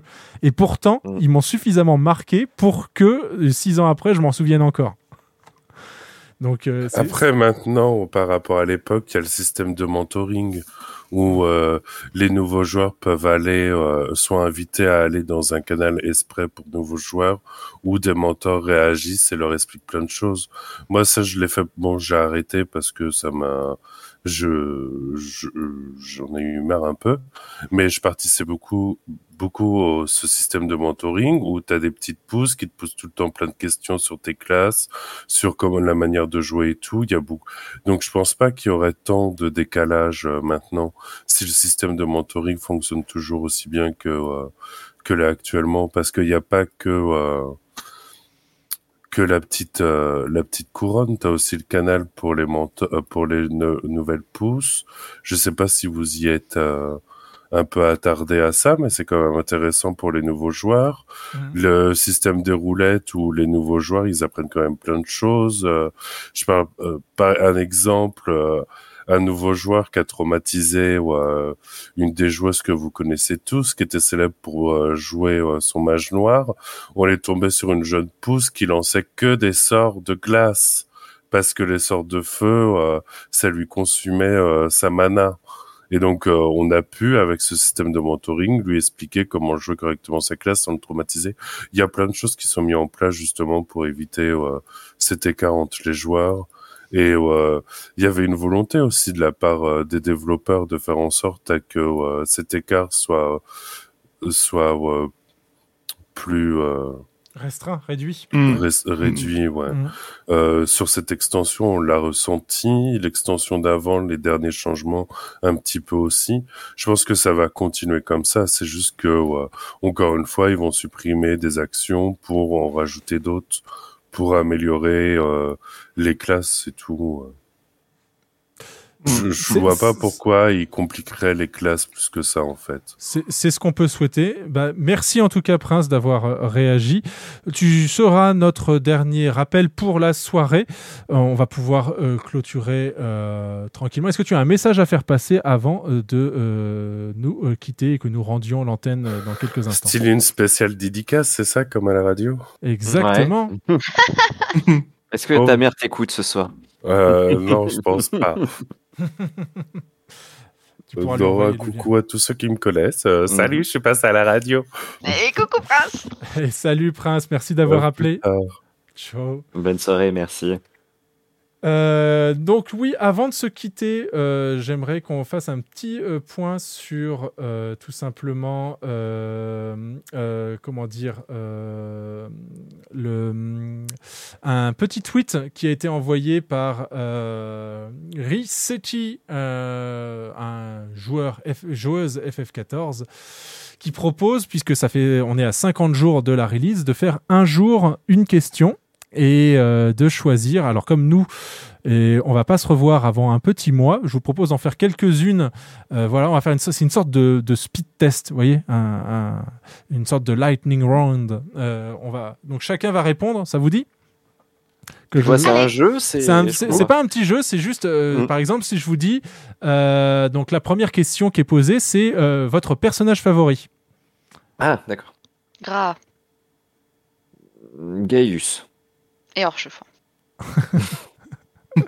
Débit. Ishtola. Yashtela. Euh, moi, j'irais pour euh, Gaius aussi, je pense, effectivement. ouais. La, votre zone favorite? Ah, Oula, c'est compliqué ça. oula, oula, oula, oula, oula. Euh, J'aime beaucoup euh, Il Ilmeg avec toutes les fleurs Mm. et toutes Ouais. les fées. Ouais. Je dirais Ishgard, moi. J'aime beaucoup la ville d'Ishgard. Hmm. Moi, elle me rend triste si je garde. Je l'aime beaucoup, mais. euh, Bah, c'est mélancolique, mais c'est pas Ouais. forcément moche, la mélancolie. Ah oui, non, mais bien sûr. Mais euh, il y a des moments où ça me rend un peu triste. Mais j'aime beaucoup Ishgard aussi. Ça laisse le temps à Débit Ah, euh, Ouais, hein. non, je, je, c'est, c'est, je, je, je peux pas répondre à cette question. C'est beaucoup trop compliqué. Euh, les, les lacs dans Shadowbringer, c'est une zone que j'aime beaucoup suivant certaines heures du jour uniquement. Euh, Colusia, je l'aime aussi sur certains endroits. Euh, Ilmeg est, est fantastique. Les bois de Ractica, je peux continuer pendant tellement longtemps. Le, le travail de la, l'appréciation d'une zone, pour moi, se fait aussi également beaucoup par la musique. Mhm. Ce qui fait, vous vous en doutez, que pour moi, là, il n'y a pas de réponse fixe à ça. Je peux pas. Si je devais en Je- choisir, je je, suis d'accord avec toi. hein. Non, mais je suis complètement d'accord avec toi. Mais si je devais vraiment en choisir Allez. une, il y aurait serait Mordona, je pense. Pour le temps que j'y ai passé et pour les fous rires que j'y ai eu aussi. euh. c'est euh, le premier hub Mordona. Mordona un jour, Mordona toujours. Ok. Euh, votre euh, job favori, allez, Tank. Et guerrier. Surtout. du coup. Bah, dragon, un chevalier dragon. Déby, c'est compliqué, il joue plein de choses. Euh, bah, j'ai main Sam pendant très longtemps et j'aime beaucoup. J'ai hâte de voir ce que ça va donner dans l'extension. J'ai main machiniste en plein cours d'extension et mine de rien, ça m'a bien plu aussi. Les tanks sont agréables à jouer. Les heals, euh, j'aime pas l'astro, mais j'aime bien les deux autres, mais ça c'est parce que je suis mauvais. Mon top 3, ça donnerait sans doute euh, Samouraï, Machiniste et Dark Knight. Et moi, ça ne choquera personne puisque j'en parle depuis une heure maintenant. C'est le moine, malgré le fait que ça fait du coup euh, deux Non. ans et demi que je joue. euh, Que deux ans, quoi deux ans piste au sabreur euh, et que je n'ai pas retouché spécialement au moine à haut niveau. Mais ouais, le, le moine est quand même le, le job qui m'a le plus tenu sur ce jeu. Mhm. Euh, jusque là. On va essayer d'en trouver. On va, on va les piocher. Je pioche. Là, on vient de faire les trois premières, mais là, je, je vois qu'il y a des trucs. Des fois, c'est assez intéressant. Si je vous dis euh, le euh, meilleur moment du jeu. Le combat Ah. contre Nidog. Mhm. Mhm. C'est compréhensible. Euh, je dirais euh, toute la partie euh, tension politique avec Garlemald euh, à la fin de Stormblood. C'est j'ai vraiment beaucoup accroché à ce moment-là. Ouais.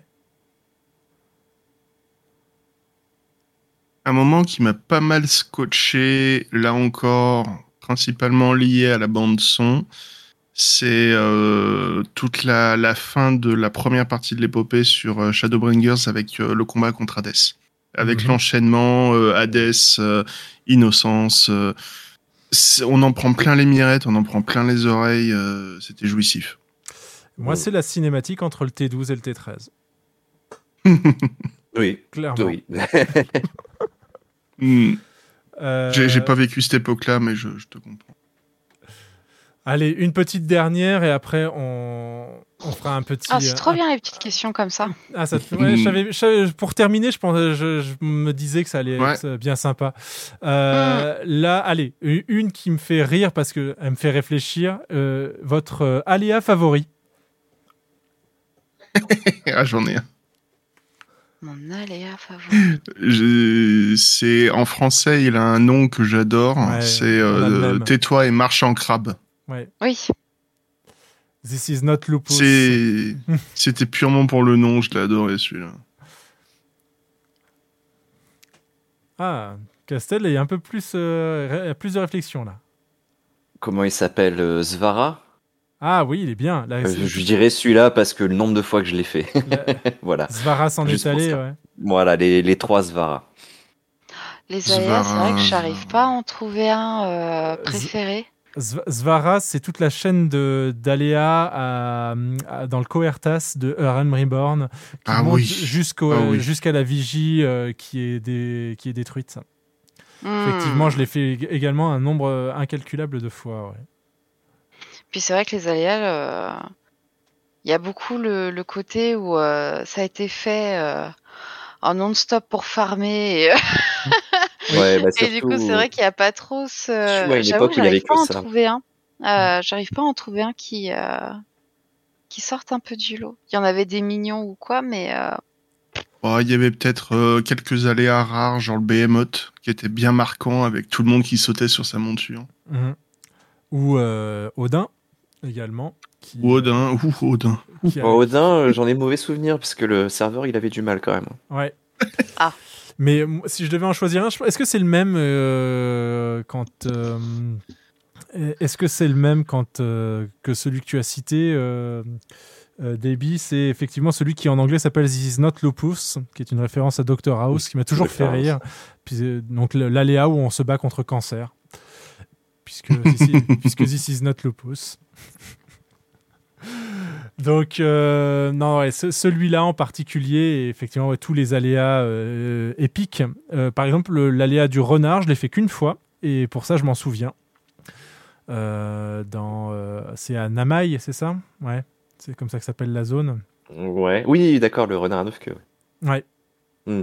Oui, c'est ça. celle où il faut Ah, aller chercher, euh, ouais, il faut, faut, des, faut un, out- un item spécial pour pouvoir bien débloquer le truc, parce que sinon il n'est pas, il, il est pas ciblable, etc. ouais. Ça, ça, ouais.